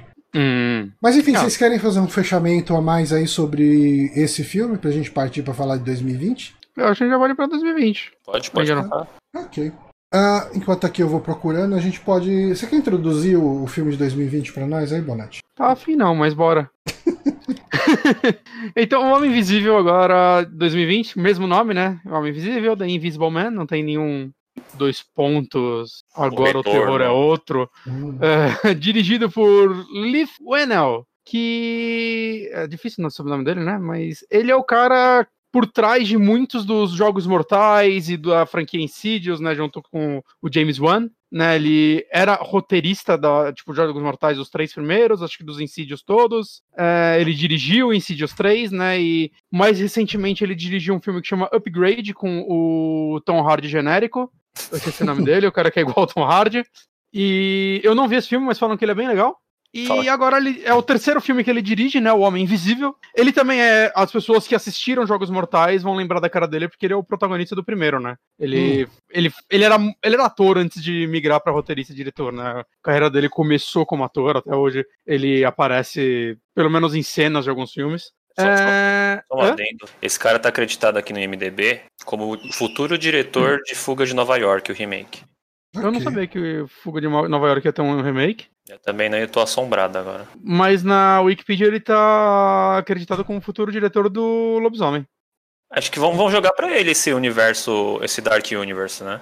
Que É, não, que não chama mais Dark Universe, aparentemente. É, então, né? esse filme ele começou a produção dele em 2006. É, o David Goyle foi contratado pra fazer o roteiro dele. E foi enrolando, enrolando, até que em 2016 mudaram tudo pra ele virar um filme do, do Dark Universe da Universal, né? Que teve aquele filme da Múmia em 2017. Eu, eu não acredito que esse filme é de 2017, pra mim ele tinha saído ontem. A múmia do Tom É. Cruise. Exato, que foi um fiasco absurdo de crítica e bilheteria. E essa versão 2016 ia ser com Johnny Depp como Homem Invisível. É, Ok. eu acho que já tiraram ele quando, tipo, ah, não vai mais ser esse Dark Universe, então vamos abaixar o orçamento, né? Porque o orçamento do filme foi de 7 milhões, eu acho que esse deve ser o cachê do Johnny Depp hoje em dia. Ah, isso é uma coisa que a gente não comentou. O outro filme lá, o orçamento dele foi de uns 300 e poucos mil. Exato. Alguém sabe 328 qual. mil. Vocês conseguem ver qual foi o orçamento da múmia do Tom Cruise? Deixa eu escrever aqui, a múmia do Tom Cruise. A múmia do Tom Cruise. É que eram os, os cartazes ficava a múmia do Tom Cruise, assim, sempre. Eu, eu, rachava o bico quando eu vi. O orçamento dele está estipulado entre 125 e 195 milhões. Nossa, Aí, é muito dinheiro. É muito fiasco. Ah, uma bilheteria ah, cara, de... 20... A bilheteria dele foi 410 milhões. Ah, é. então é fiasco. É, mas. É porque matou, essa né? bilheteria deve ser mundial, né? Exato. Nossa, e... ele é dirigido pelo Alex Kurtzman. Ele fez o que, o Alex Kurtzman? O Alex Kurtzman é o cara mais odiado pelos fãs antigos de Trek, porque ele é responsável por tudo de Trek novo. Ok. tipo, ele é responsável por Discover, ele é responsável por Picard, ele é responsável por Lower Decks. Ah, mas Lower Decks você tá gostando. Eu tô adorando, mas fãs antigos de. Cara, fã, fã antigo de qualquer coisa. Ah, sim. É. Mas assim, esse é a múmia, cara. Não tinha como dar certo esse cara. Tipo, é o Tom Cruise, é o Russell Crowe fazendo, gostosa, né? fazendo o Dr. Uh, Jekyll, tá ligado? Que ele ia estar no universo. Cara, é, eu queria muito começar falando disso antes de falar do filme. É, o que vocês achavam dessa ideia do Dark Universe deles? Eu, eu acho que foi um, um passo maior do que a perna, porque o Marvel Cinematic Universe foi uma coisa que surgiu depois que o Homem de Ferro deu muito certo. Eu acho que o Homem de Ferro deu certo de um jeito que talvez a Marvel, a Disney. Não era nem Disney, né? Era Disney já. Era... Não, não, a Disney era... comprou. Eu acho que o primeiro filme feito com a Disney foi o primeiro Vingadores, se pá. Hum. Ou o Thor, não sei. Mas enfim, mas... vamos falar de Marvel aqui. Eu acho que a Marvel não esperava o sucesso do tamanho que foi Uh, do primeiro Homem de Ferro. Sabe o que eu acho, cara? É que a ideia do Dark Universe da Universal, eu não vou falar só que ela é boa, ela é muito boa porque ela já foi feita e já deu certo no passado. Sim. Né? Os filmes da Universal durante anos e anos, já eles tiveram. Exato, eles tinham esses crossovers, eles, tipo, dos anos 30, 40, acho que até nos anos 50 isso aconteceu muito. Uhum. É... O problema é o seguinte, cara. Primeiro, o público das pessoas que querem ver um Dark Universe é, não é o público da Marvel. Sim. O que significa que, na minha opinião, um filme de 120 milhões para cima é uma ideia estúpida. Porque você não quer ver um filme de ação da múmia. Você não quer ver um filme de ação do Homem Invisível. Você quer ver um filme de terror. E terror bom normalmente é terror barato, saca? De verdade. Uhum. É, terror, quando você perde muito efeito especial, o que acontece é que eles, o filme vai ficar muito caro, ele vai ter que abraçar um público maior, e com isso ele vai abandonar muitas coisas de terror. É, e, tipo, o público que tá interessado em ver um novo Frankenstein normalmente são pessoas velhas. Eles estavam querendo fazer filmes para agradar jovens que não têm interesse num filme do Frankenstein, provavelmente, uhum. e não iam agradar o público velho. Cara, não tinha como isso dar certo como superprodução. Não tinha como isso dar certo com o Tom Cruise no, no, no papel principal, porque o Tom Cruise custa orçamento de 20 filmes da Universal. Saca? Não tinha como isso dar certo de forma alguma. É, eu acho que se eles tivessem feito algo como esse Homem Invisível, mas pensando no Dark Universe, pensando em, cara, vamos fazer esses filminhos aqui de baixo orçamento, filmes bons, saca? E depois ir pensando em como juntar eles, a história teria sido outra. Sim. Eles foram querendo de cara brigar com a Marvel. Eles não iam conseguir brigar com a Marvel. A DC não tá conseguindo brigar com a Marvel, saca? E é apostar muito dinheiro no Tom Cruise, né? Porque apesar é, o cachê dele é enorme, esse cara daí dá um prejuízo aí, quebrando avião, quebrando a perna, né? Porque ele quer fazer tudo. mas é sério, imagina ter esse cara fazendo tudo isso, né? O Missão Impossível deu certo, mas você vê que ele não tem grandes franquias, né? Ele, ele deve ser uma aposta muito cara. Sim. Não, e assim, é, não é só ele, né, cara? O filme tem o Russell Crowe, aí tem foto do, do, elenco que ia fazer o Dark Universe, acho que, sei lá, 2012. A foto ia ter o Johnny Depp, ia ter o o, o Javier Bardem lá, Javier Bardem. O cara, Sugar. Cara, eu não lembro todos os atores, mas, cara, tem a lista de atores que ia fazer. É só gente que custa muito caro, mano. Não, não, não, tipo, da hora ter uns atores bons e tal, mas, cara, não, eu, eu não via isso como dar certo. Eu não vejo por que você pagar o salário de Johnny Depp pra ele fazer um Homem Invisível. Saca? óbvio, é, é, óbvio que se fosse ele, ia ter muito mais cena com ele pra, pra valer o cachê. Ia ter Quem cena que faz dele um... como cientista mu Quem maluco. faz um homem invisível no Deadpool é o Brad Pitt, né? É o Brad Pitt. ele, fala, ele nem fala. Você, você, filme tem, todo pensa que ele não tá lá. E assim, aqui eles acertaram foda no, no, no elenco, né? O, a protagonista é Elizabeth Moss. Eu não conheço muito da carreira dela, eu sei que ela tá explodindo agora por causa de Handmaid's Tale, né? Excelente. Eu vi ela no eu vi ela no Us também. No Us eu achei ela sensacional. Eu não vi Handmaid's Tale. E nesse filme eu acho que ela tá fantástica. Eu não consigo imaginar outra pessoa nesse papel de forma alguma. Nossa, é, é demais, cara. É, É absurdo foda. a atuação dela. E o Homem Invisível é o cara que faz o Luke na Residência Hill, o Oliver Jackson Cohen. É, não conheço ele de nada, tirando Homem Invisível e Residência Hill. Ele tá incrível nos dois. Eu acho que ele, eu achei ele um excelente ator nos dois papéis. Né? Para quem viu Residência Hill, ele é o, o irmão gêmeo da mulher que morre no começo, Uhum, que é o viciado em drogas. uhum. E é ele é muito bom na, na- Não, na- ele, é, tipo, ele rouba a cena muito, né? na- Exato. na O Residência que, o que, assim, são dois atores fodas, mas você vê que o, o salário já cai porque tem muito disso, né? Eles são os atores hoje em dia, pelo menos, pelo De que eu acredito, TV, né? conhecido mais, conhecidos mais pela TV. A Elizabeth Moss faz muito filme, Sim. mas eu nunca vi nenhum, que eu acho. Eu não, não, não conheço ela. Eu não conhecia ela antes, saca de Us, foi a primeira vez que eu vi ela. Eu a conhecia por Mad Men, né? Que ela é a Peg do. do Ah, ela Mad faz Mad Men? E é muito. É, ela é uma dos não, não protagonistas e é excelente a série e a atuação dela também é. Tenho que reclamar, não. Boa. É, então, mas você vê, tipo, eu acho que eles já acertaram muito aí, né? A produção é da Blumhouse, né? Que é, é o estúdio de terror pra fazer muito terror barato que dá certo. Eu acho que ele- eles erram bastante também, tem muito filme bosta por eles, mas é, eles costumam acertar. Eu vi que o Jason Blum, que é um dos fundadores da Blumhouse, eu não tinha ideia que o Blumhouse vinha do, do nome dos fundadores. Ele tá demonstrando interesse. Ele tava demonstrando interesse no Dark Universe desde o começo. Ele tava querendo fazer esses filmes. Mas a Universal não, não. Eu Vou te dar meu Tom Cruise pra você. E, e aí que deu tudo errado, agora voltou pra mão dele, né? E parece que eles estão produzindo todos os filmes dessa nova Dark Universe que não tem mais esse nome, pelo que eu entendi. Então, assim, primeiro filme pra mim acertaram em cheio, né? A gente vai falar dele agora. Mas estou bem curioso pra ver o que vai ser o futuro disso, assim. Já tá com Drácula, o lobisomem tá na mão dele, Five Nights at Fred. Mas o Drácula não vai ser aquele a história não contada, né? Eles vão fazer um filme novo. Cara, não sei te dizer. Não, não pesquisei. Hum. Mas, Mas- mas, legal. Mas agora o filme. Vocês assistiram pela primeira vez agora, né? Sim. Ah, agora foi a primeira vez que eu vi. Vocês sabiam algo sobre ele antes de assistir? Não. Eu, eu sabia que ele ia usar como a invisibilidade para comentar sobre relacionamento abusivo, mas eu vi Uhum. isso numa só numa chamada de uma notícia, assim, falando que o remake fa- fa- e fazia isso. Eu É, não sabia eu- nada. Alguns canais que eu acompanhava falaram dele, mas eu tentei não. Saca, começava o vídeo e parava na metade que eu, ah, ok, isso daí parece bem melhor do que eu esperava, né? Sim. É, Então, assim, eu só sabia que era sobre ele desgraçando a vida dela. E é, eu assisti pela segunda vez, agora o podcast, eu assisti ele alguns meses atrás. E foi um filme, assim, que. Assim, dos filmes que eu vi esse ano, eu acho que ele só perde pro Farol. Saca? Filmes que lançaram esse ano. Uhum. É, ele me surpreendeu muito, assim. e Concorrência não é ele muito grande, né? Tem Não, Sonic. Eu tô zoando. Mas se ele tivesse saído ano passado, esses dois filmes, eles provavelmente seriam os dois melhores filmes pra mim do ano também. Aham. Então, tá, tá bom assim? Porque ano passado teve Coringa, teve o do Tarantino. Parasita. Parasita. É, Parasita. é- Parasita é foda. Mas enfim. Parasita é, é difícil. Mas enfim. É um filme do caralho, É um- vai. Um filme É um filme que eu boto muito alto, assim. E é muito bom, cara, como eles. Eles pegaram esse conceito do Homem Invisível. E é, é, tipo, é quase sempre sobre um cara. Filho da puta que fica mais filho da puta depois que fica invisível, né? Mas esse eles elevam a outro nível do filho da... Tirando o do John Carpenter, não, ele, é, ele é bonzinho, ele, é o governo que tá atrás dele, tadinho. É, mas.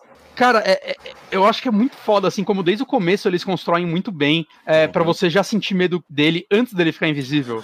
A cena Né, que inicial começa- A é cena assustadora. é Exato, assustadora. cara. Nossa. É, é, e é muito legal, assim, que várias decisões dela acho que foram acertadas, né? Uma delas é. Eles chegaram a compor uma trilha original pra essa cena inicial que ia tocar junto com ela. E aí depois eles pegaram e passaram a cena inteira sem áudio, só com som ambiente, né? E eles falaram, puta, essa cena fica muito melhor sem música. Não, não, não pode ter, Saca, é- não pode ter som nessa cena, cara. E o, o diretor, ele inicialmente ele tinha pensado em começar o filme mostrando um pouco da relação dos dois, pra você ver a relação abusiva. Uhum. Mas aí depois ele chegou à conclusão que talvez fosse até mais assustador e denso você começar o filme com ela fugindo dele. E até ele falando, né, que ele teve muita sorte de ter a Elizabeth Moss no, no elenco, porque ela consegue passar muita emoção sem passar falar nenhuma palavra, né? Aham. E essa cena, assim, deve ter o quê? Cinco minutos, cara, dela fugindo da casa.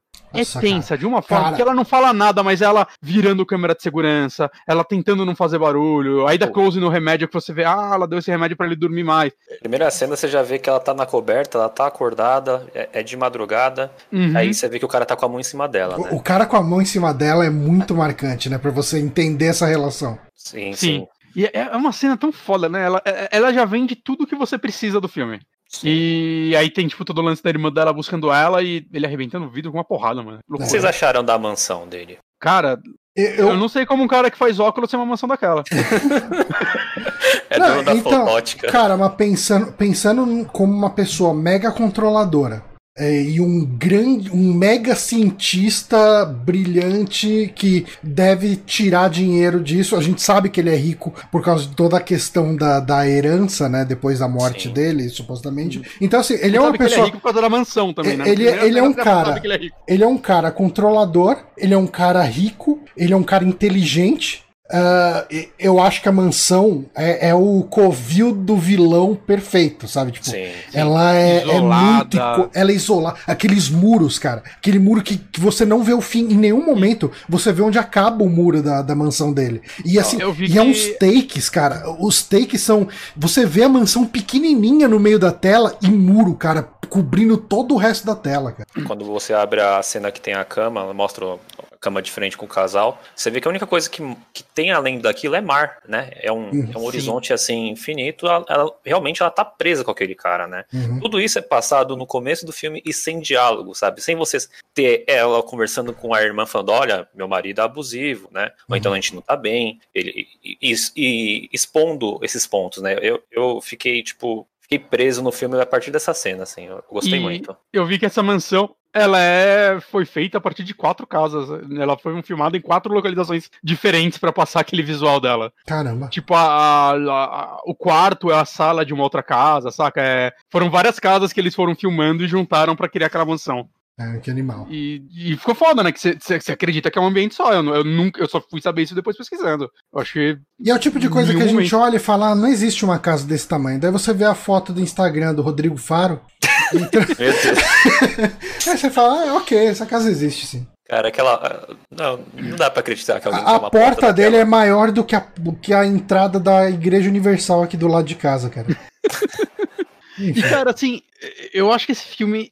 Eu acho tão foda, assim, é como ele usa posicionamento de câmera pra. Em várias cenas. Antes dele ap- aparecer, entre aspas. Uhum. Né, antes dele realmente estar ativo no filme, tem várias cenas, principalmente a segunda vez que eu vi, eu comecei a reparar mais, que é tipo, sei lá, Elizabeth, é, tipo, a cena tá enquadrada como se fosse pra ter duas pessoas. E Elizabeth mostra num lugar e tá tipo um espaço em branco, assim, vazio, Uhum. num lugar que claramente era pra estar um outro ator, né, se fosse um... Sim, filme normal. sim. A câmera Ele- posicionada, você espera que tem alguém, né? E o tempo todo é pra você pensar, cara, ele tá exatamente ali, ou ele não tá, né? Pra você ficar nessa dúvida. E eu acho que, cara, é tipo, essa própria cena que tá aqui na, na imagem, né? Que é o pôster do filme, ela é uma cena que tem no trailer, se eu não me engano, que é dela tá tomando banho e aparece a marca da mão dele no negócio. Uhum. E o diretor decidiu tirar essa cena. Sim. Porque ele falou que, ah, mano, ela já achando o remédio no banheiro já é, tipo, assustador o bastante, saca? E eu acho que realmente é. A mão é muito menos sutil do que o que eles usam, pelo menos na primeira metade do filme. Sim. E eu acho que da forma que eles fazem é muito mais legal, assim, porque você nunca tem certeza se ele tá ou não lá,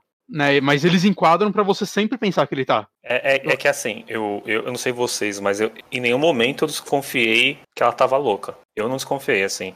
É, Ah, não, não. eu, eu acho também que o não. filme ele vende muito que tem alguém. Assim, ah, eu, eu não sei se o diretor em algum momento quis que isso fosse uma dúvida. Sim, Eu eu, acho então, eu também É, acho que não. Eu, Eu também acho que acredito não. que não. Porque assim, ah, Na primeira Ele cena tem- que dá ela pra fugindo, traçar- ele mostra a máquina. dá, Sim. dá pra trazer. É, mas não dá pra saber o que, que é aquela máquina. Ah, mas, mas dá Você um vê close uma numa armação, máquina. né? Você vê, um, é, então, você vê um close numa máquina num filme chamado Homem Invisível. É. Ah, tá, vai voltar. E volta. Não, sim, com certeza. Mas, é, assim, eu vi muito paralelo ah, desse filme com o Candyman. No sentido, principalmente no sentido de que a mulher, mulher, né? tá se tipo tá sendo tratado como uma maluca Uh, uhum. Pessoas estão morrendo à volta dela. E, e assim, ela tá tentando manter a sanidade e convencer os outros de que tem uma coisa buscando ela, que quer matar ela, e, e, tem uma coisa muito zoada acontecendo. E até o fim, né? É muito bom que, tipo, já dando um corte aqui, mas quando. Gente, spoilers. Mas quando tem todo aquele primeiro final falso, né? Que acham ele preso, descobre que é o irmão dele, e o policial vai falar com ela e fala: Não, não, sei lá o que lá é isso daqui, né? Ela vira e fala: Não, ele ainda tá por trás de tudo. Uhum. Aí o cara, não, ela, ele fez uma roupa para ficar invisível, ele consegue burlar o próprio sequestro. Sim. Saca? É, assim, é incrível o quão inteligente a personagem dela é 100% do filme. Uhum. Sim, sim. Né, isso daí é, é, muito raro no filme de terror hoje em e, dia. E ao mesmo tempo, ela passa a, a, a, atuação é a atuação de uma pessoa que tá perdendo a sanidade por causa de tudo que tá acontecendo com ela. Sim. Você vê desespero no olhar dela, você vê os gritos dela, o jeito que ela. Cara, ela passa todo o sentimento de uma pessoa que tá amedrontada, não. aterrorizada pelo que tá acontecendo. Esse filme, com qualquer outra atriz, não seria o mesmo filme. Uhum. Não tô falando que ia ser pior ou melhor não ia ser o mesmo filme. A forma como ela atua nesse filme, para mim, é, é uma das melhores atuações que eu vi em muito tempo, assim. O que é muito, muito interessante é se você pega lá o filme de 33, que tem algum resquício que a gente tava conversando sobre a, que, a quebra da bolsa, né? Uhum. uhum. E essas discussões da época, nesse daí você vai ter essa discussão do, do relacionamento abusivo, que é a parte mais forte, Sim. mas também sobre o, a, a, vigilância, né, assim, em cima da, do nosso dia a dia. Tem uma cena que ela pega e passa o batom na webcam, né, porque ela tá com uhum. medo de ser vigiada e o próprio ex-marido dela trabalhava com, com óptica, com, com câmeras, né. Então tem uhum. essa discussão também do medo do, do, do que tá por trás das câmeras, né, de a gente ser Sim. vigiado, tá, o inimigo invisível, né. E, e, eu acho que esse lance, saindo um pouco disso, mas uh, puxando um gancho do que você falou,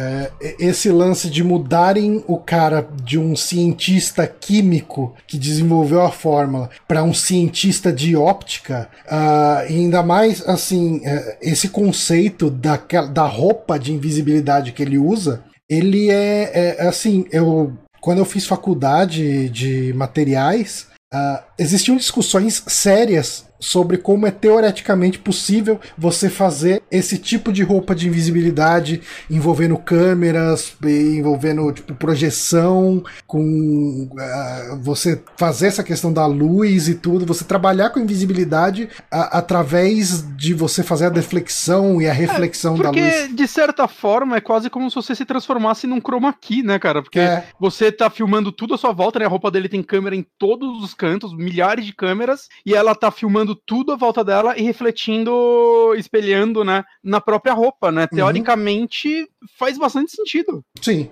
Não sei o quão perto a gente tá Não, não, então, para chegar numa tecnologia dessa é ainda um passo largo, mas. É, vou... Espero que sim. Mas assim. Espero que sim.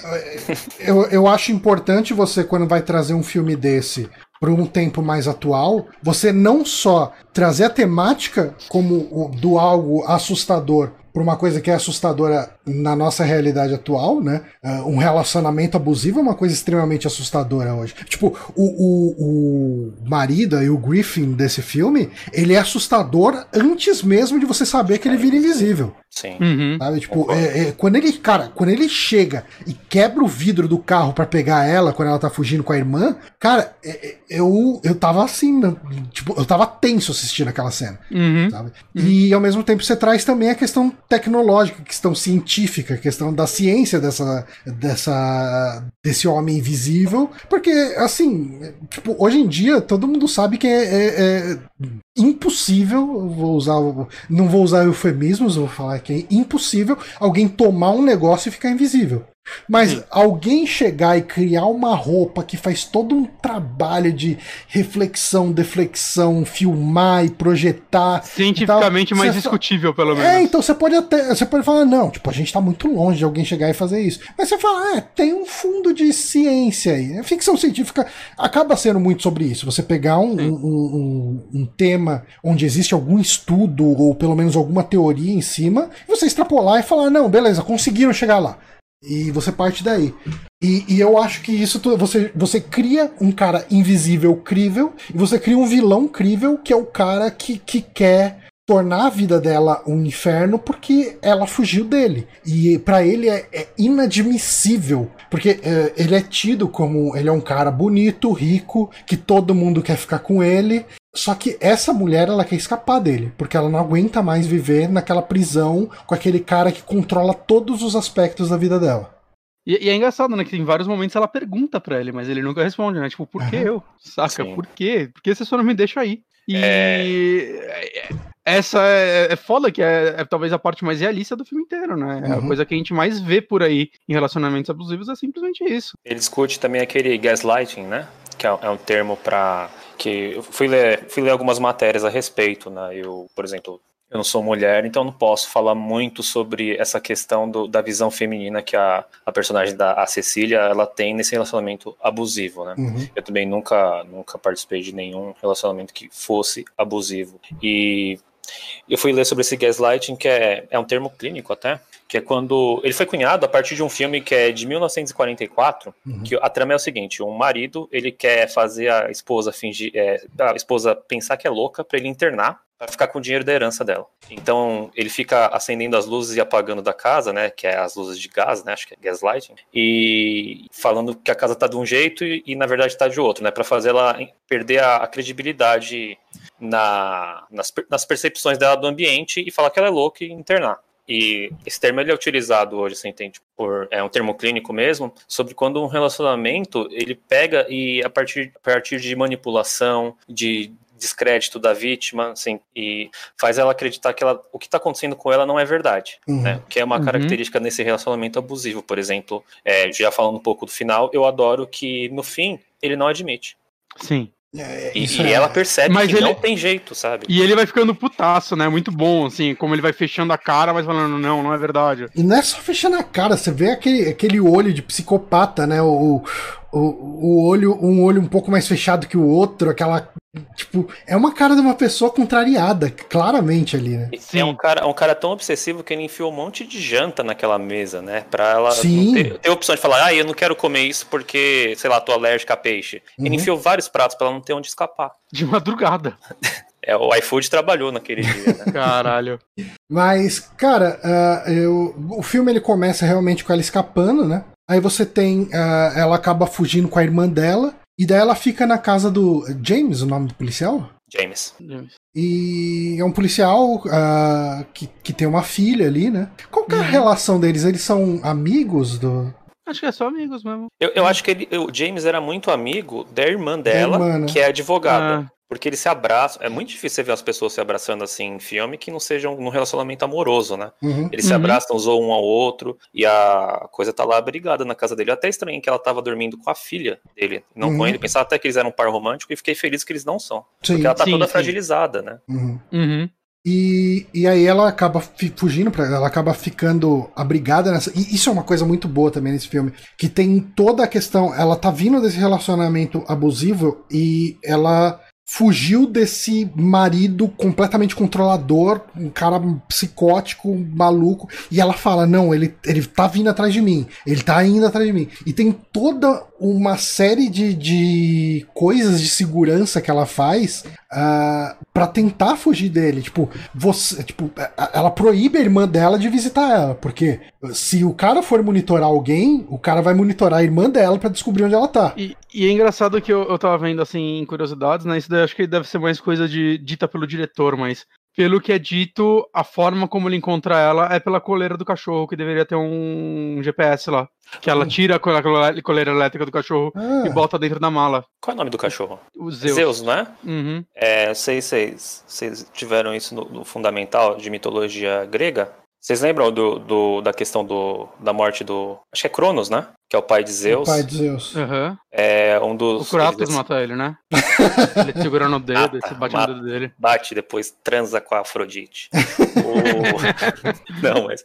Então, tem essa questão. O Hades, ele ele recebe um elmo que deixa ele invisível. Ele é irmão de Zeus. Né? Então acho que deve ter alguma ah. piadinha de produção aí para colocar é. o nome de Zeus na coleira elétrica do cachorro. E... O nome dela é Cecília também, pelo que eu vi, é Cecília do latim. É. Peraí, escreva as coisas, eu não acho, né? Sou, sou muito burro. Aqui. Do latim é Caessus, que significa cego ou sem olhos. E durante o filme eles abreviam o nome dela, né? eles chamam ela de Si o tempo todo, a letra C, que Hum, na inglês de é dito ver. como Si, né? De Uhum. ver. Uhum. Né? Então tem todas essas brincadeirinhas com os nomes. Tem então, os- umas análises que vão bem a fundo, né? Que fala que É. o cara que é o, é o obcecado em monitorar, em ver e controlar, ele é um cientista da parte óptica, né? Enquanto ela, ela é uma arquiteta. O arquiteto trabalha com casa e a casa tem a ver com parede e você se proteger e ter privacidade. Então, você vai ver as análises da galera, o pessoal E vai. ele rouba os o projetos dela. Uhum. E o irmão dela- dele também tem um lance de que eh, eles colocaram no ator mesmo, por exemplo, roupas eh, meio largas, que é pra simbolizar que nada se ajusta na vida dele, nada eh, fica perfeito pra ele. Ele sempre tá. As coisas estão erradas ou não dando certo pra ele. Tem um- uma porrada de detalhezinho da Bastante produção, assim. simbolismo, né, no, no filme. É. Mas, cara, é, aí a gente tem esse começo do filme, né, que é meio que ela tentando retomar a vida, ela tem dificuldade pra ir na caixa de correio pegar o jornal, porque ela acha que o cara vai a qualquer momento aparecer, vai pegar ela, vai bater nela, é, enfim. E É, é- aquela é um pessoa desafio. correndo. É um desafio pra ela, né? Poder sair de casa e ir até Uhum. a caixa de correio, né? Tanto que quando ela, ela sai, dá até um close no pé dela, né? Pra, Uhum. enfatizar esse, esse, esse, esse- essa dificuldade que ela tem em, em fazer uma tarefa mundana por conta desse trauma. E esse trauma é, vem antes dela começar a achar que ele tá invisível. Né? Você Na- vê, Sim. Ele é uma pessoa, ele é uma pessoa tão, tão mais horrorosa do que o, o, o Griffin em 33, ou mesmo no livro de, 80, de 1897. Eu, assim, esse filme ele é excelente. Eu, eu, eu, não, eu não tinha ideia do que queria tratar e como queria tratar, Aham. fora as questões técnicas, e eu não acredito que ele tenha nota de 7.1 no IMDB, sabe? Sério? É, é uma nota muito baixa, né, pra esses filmes, Porra. assim. É, mas crítico não gosta de terror, gente. É, é sempre assim. É. E MDB ainda, você vai ver lá, sei lá, Scarface deve ter 6. Tudo no MDB é nota baixa, pelo amor de Deus. Depois eu quero, depois eu quero entender por que, que as críticas desceram tanto a Um- nota um- uma crítica que eu vi, que eu até concordo um pouco, mas eu acho que a gente. que isso é muito. é, saca, tipo, aceita que é um filme, é o lance de, tipo, ele fica muito forte quando ele usa aquela roupa. Ah, sim. Fica-? E até ela, e até ela um pouco, né? No final, quando ela pega a roupa, ela prende o braço dele e Uhum. faz ele se matar. E, e no momento parece que ela é tão forte. Mas, gente, saca, tipo, eu não trocaria isso no filme. Sim, sim. Eu É, acho que. Na mão de outro diretor ia ter um, várias vezes o Eu mesmo não- eu não tiraria- a roupa. Eu não tiraria pontos do filme por causa disso. Nossa, e isso não é o ponto do filme, eu acho, sabe? Não é, não é Exato. sobre isso que ele quer falar. É, não, exato, exato. E, Mas- bom, daí a gente tem toda essa questão dela chegando nessa casa aí. E aí ele começa a aparecer, né? Quando o Homem Invisível começa a se fazer presente. E, e é muito bom que, assim, é, esse filme ele aproveita. É um negócio que, tipo, na mão de qualquer outro diretor isso não ia acontecer, eu acho, tão bem. Uma coisa que eu gosto muito desse filme é que ele aproveita o fato de você ter a porra de um vilão invisível pra ser completamente imprevisível, saca? Uhum. É tipo, ela tá conversando com a menina, do nada ele dá um murro na cara da criança. Nossa, Nossa, cara. parecer essa que é cena ela, é muito. Essa, eu perdi o murro, pra você ter uma ideia, porque eu tava meio assim, tava assistindo e tal. Ah, beleza, essa parte tá tranquila, né? Tipo, só as duas estão conversando e tal, beleza. Aí eu acho que eu fui olhar a hora no celular. E de repente, pá, o barulho do soco e tal, de repente, vá, sai de perto da minha filha! Sai, rola toda aquela confusão. Eu falei, caralho, mano. Mano, essa cena é. E é foda, Mas cara, porque na cena nem a Cecília disso- ainda sabe o que tá acontecendo. Mas antes disso, eu acho que uma cena que é muito icônica no filme é na hora que ela sai na rua, ali pra ver se tem alguém vindo, se não tem. É detalhe, né? Uma coisa que a gente acabou cortando. Nesse momento ela já sabe que o marido dela morreu. né? Exato. É, ela- Depois que ele ela- morre, ela sai de casa mais fácil, né? Sim. Ela vai tentar pegar um, conseguir emprego e tal. Ela fica sabendo que ele morreu, tudo, e daí ela precisa ah, ir lá dar entrada nos papéis da herança, né? Ela vai receber todo um valor lá, etc. Até não é muito amistoso com, com o irmão dela, que é o advogado da causa, né? Sim. Uhum. E, e daí, cara, mas a cena que ela sai dele. na. É, irmão dele. A cena que ela sai da casa e daí tá frio, daí ela solta aquela fumaça pela boca e do lado vem uma fumaça só no ar. Cara, não reparei. Cara, essa cena é muito boa, cara. Caralho, não reparei que veio uma segunda fumaça. Vem uma segunda fumaça do lado dela, assim. Tipo, é, Puta que pariu. É- É porra. bem uma dessas cenas que você falou que a câmera tá ajustada justamente pra ter duas pessoas na tela. Uhum. E daí no lugar onde claramente ele tá, sai a fumaça da boca dele, sabe? Tipo, Que foda, não, isso eu não reparei mesmo. porra, é muito boa essa cena, cara. Achei muito foda. Que daí, assim, logo depois disso ela vai pra, pra dentro da casa e daí ela vai na cama ali com a, com a menina. Daí as duas estão cobertas e ele puxa, né, o cobertor e tem Uhum. toda aquela cena dele fazendo ela pensar que ela. Antes disso ainda, ele tira foto dela dormindo, né? Sim. É, e sim. antes, antes é ainda a cena da, da cozinha, né? Que ele bota fogo na. Ele aumenta o fogão, não é, ele aumenta o é fogão antes disso. ali pra, pra parecer um acidente e tudo. Ele Uhum. já começa a Ele já- fazer a- as a- altas confusões ali dentro. Eu não entendi É. muito bem o que, que ele queria com a faca. Eu acho que era uma faca que ele ia matar alguém e incriminar ela. Com as digitais Já- dela, né? É, desde o começo. Entendi. Mas ele acabou não fazendo esse plano naquele momento. Mas eu tenho a impressão que é isso. Que é a hora que ela acha lá no sótão, né? As, coisas- as coisas dele. Que originalmente era pra ela achar mais coisas, eu vi, era pra ela achar restos de comida, calcinha dela. Mas eles tiraram, mas você consegue ver essas coisas pelo canto da câmera ainda. Hum. Parece que eles ajeitaram a cena pra ser, eles trocaram de ideia, mas ficou na cena. Que, aliás. É- essa cena, né, quando ela descobre que ele tá ali na casa e ela descobre que ele tá ali no sótão da casa, né? Uhum. E ela acha as coisas, daí ela, acha o celular. É o celular dele ou dela que ela pega É e vê o surprise ali? Uhum. É o dele. Sim, sim. Porque ela o tá usando dela pra ligar pra ele. Hum. Ela usa o celular dela pra tentar achar ele, aí Então- ela vê que o celular tá tocando no Essa cena, essa cena é tensa pra caralho e eles ainda coroam ela com um jumpscare bem usado. Sim. Que é, e- que é absurdo, porque esse diretor aí trabalha lá nos incide nos filmes do James Wan, que é só jumpscare, é só. E acho que esse filme é tipo o único jumpscare. Esse é o James Wan falando, não, bota aí que vai ficar da hora, sabe? Aí É, ele o problema é o James Wan, então. Aí, brincadeira, eu, eu nunca, nunca Cara, vi os mas, filmes mas eu, James eu Wan, assim. acho esse jumpscare muito bom, cara. Não, e- não, ele vale, mesmo porque não é um jumpscare a cada 5 minutos, eu acho que é o único jumpscare real do filme, e não é um jumpscare falso, não é? Não é eu, eu, vi a versão original de Halloween 6 esses dias, Hum. e cara, todo mundo chega e fala oi, faz pá! Eu, cara, calma, não é assim que as pessoas se cumprimentam na rua, saca? E Você não vai chegando sempre nas costas do, do outro pra falar com ele antes. Mas, Acho que mas sabe o que, que eu achei é muito do- foda nessa cena? Essa cena do jumpscare, só pra explicar que às vezes tem alguém que não quer assistir o filme, quer só ouvir a gente falando sobre e não Assiste, sabe do é que a muito gente tá bom. falando. Assiste, É, assiste, por tem- favor. é Muito Tem bom pessoas que gostam de estar erradas. Não tô aqui pra questionar elas. Ah, mas enfim, ela tá ali no sótão, ela tipo, ela ela imagina que ele esteja na escada que ela usou suba- subir no sótão. Aí do lado ali da portinha do sótão tem uma lata de tinta, uma água branca, alguma coisa assim. Que não parece ser. Quer dizer, parece ser tinta, mas sai muito fácil, né? Quando o cara passa a água ali, já tira tudo. De repente é o material da, da roupa invisível Era dele, que tinta é bem. pra, pra pintar a rua da Copa, eu acho, né? Pode ser, né? tinta Cal. cal. Ah, e ela joga isso, e quando ela joga, você vê bem o formato dele, dá aquele sonzão alto de jumpscare. mas e eu acho muito foda, porque é a primeira vez que a gente vê a textura da roupa. Sim. E ela parece. Essa ela fica parecendo uma, a cabeça do cara fica parecendo uma bola de golfe. Mas essa cena eu tenho um problema com ela. Hum. Como ele lava essa tinta em. Não, 10 é, não, foi exatamente o que eu falei. Então, numa torneira ainda. É, é que assim, ele depois, depois que ele Sem toma sujar a pia. tinta, depois que ele toma essa tinta, você vê res- os resquícios de tinta na pia, mas ele não, ele não encontra mais ela, né?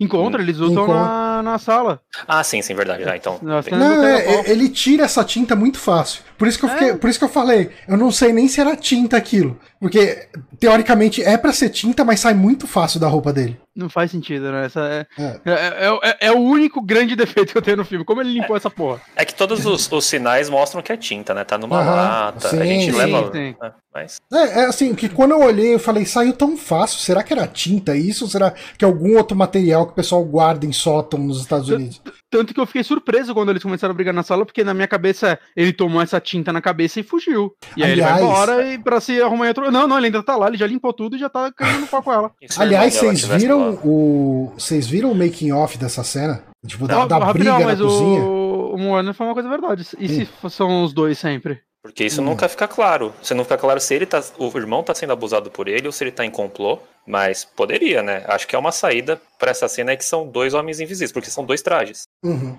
É, um- é uma Tem boa três, na teoria. verdade, que tem o que ela esconde ainda, né?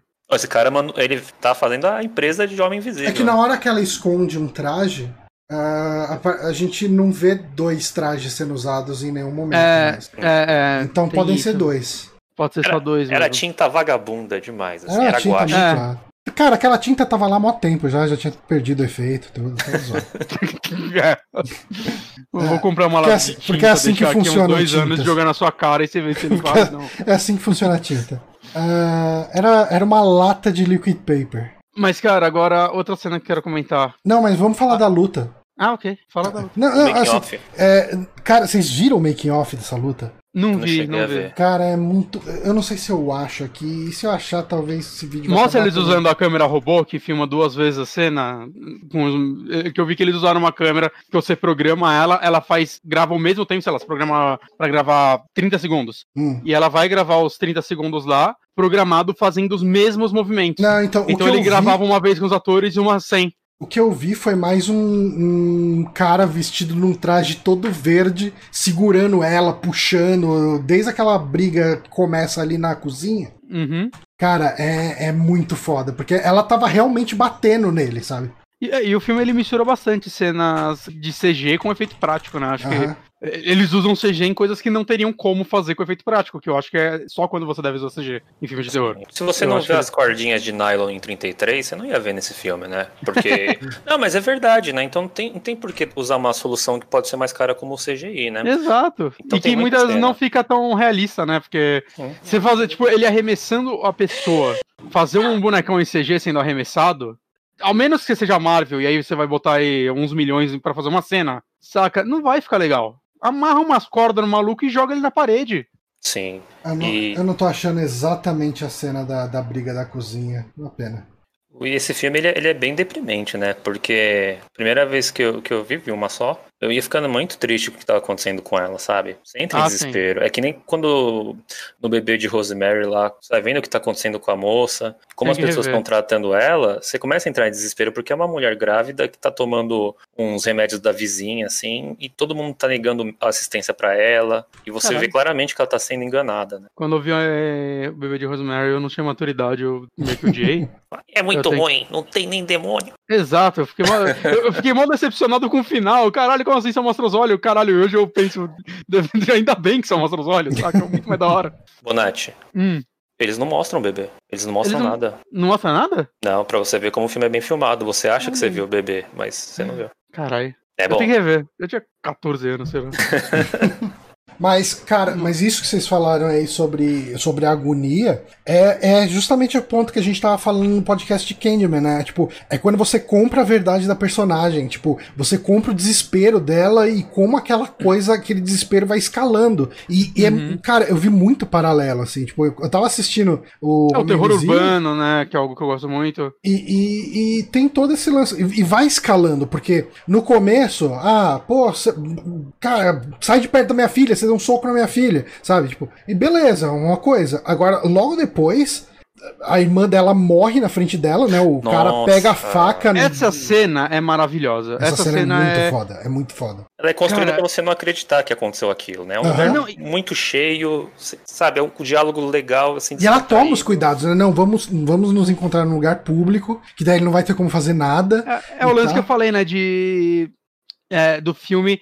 Cara, é um homem invisível. Vamos surpreender. Vamos... Ele Sim. vai atacar quando você menos espera. Uhum. E, e é muito foda que assim, o filme te dá dois segundos de você ver uma faca flutuando. E, é- e- e, tipo, assim que seu cérebro assimila, peraí, uou, cortou a garganta e voa na mão da outra. O cara, é, tipo, você dá a entender que ele segurou a mão dela, né? Pra mão dela ficar aberta e bate e fecha a mão dela e fica segurando lá e todo mundo viu e já era. Foi ela que matou. Já era, Isso é- cara. isso é incrível, E ela vai cara. internada, cara. É aquela, tipo, é, é aquela coisa que aconteceu no Candyman também, né? Não tem, mas eu acho que é até pior, cara, porque na Não, frente todo mundo, não existe o que ela fale que ela não parece louca. Aham. É, eu não sei, eu também vi uns paralelos com o primeiro Chuck, porque tem muito disso de você, o internarem até o moleque falando que ele que tá matando as pessoas, né? O Chuck tem isso. E não o boneco. Homem né? Invisível copiou o Chuck, que é um filme muito superior, só que eu não vou ter que falar. É muito bom o primeiro brinquedo assassino, diga-se de passagem. Todos menos o 3.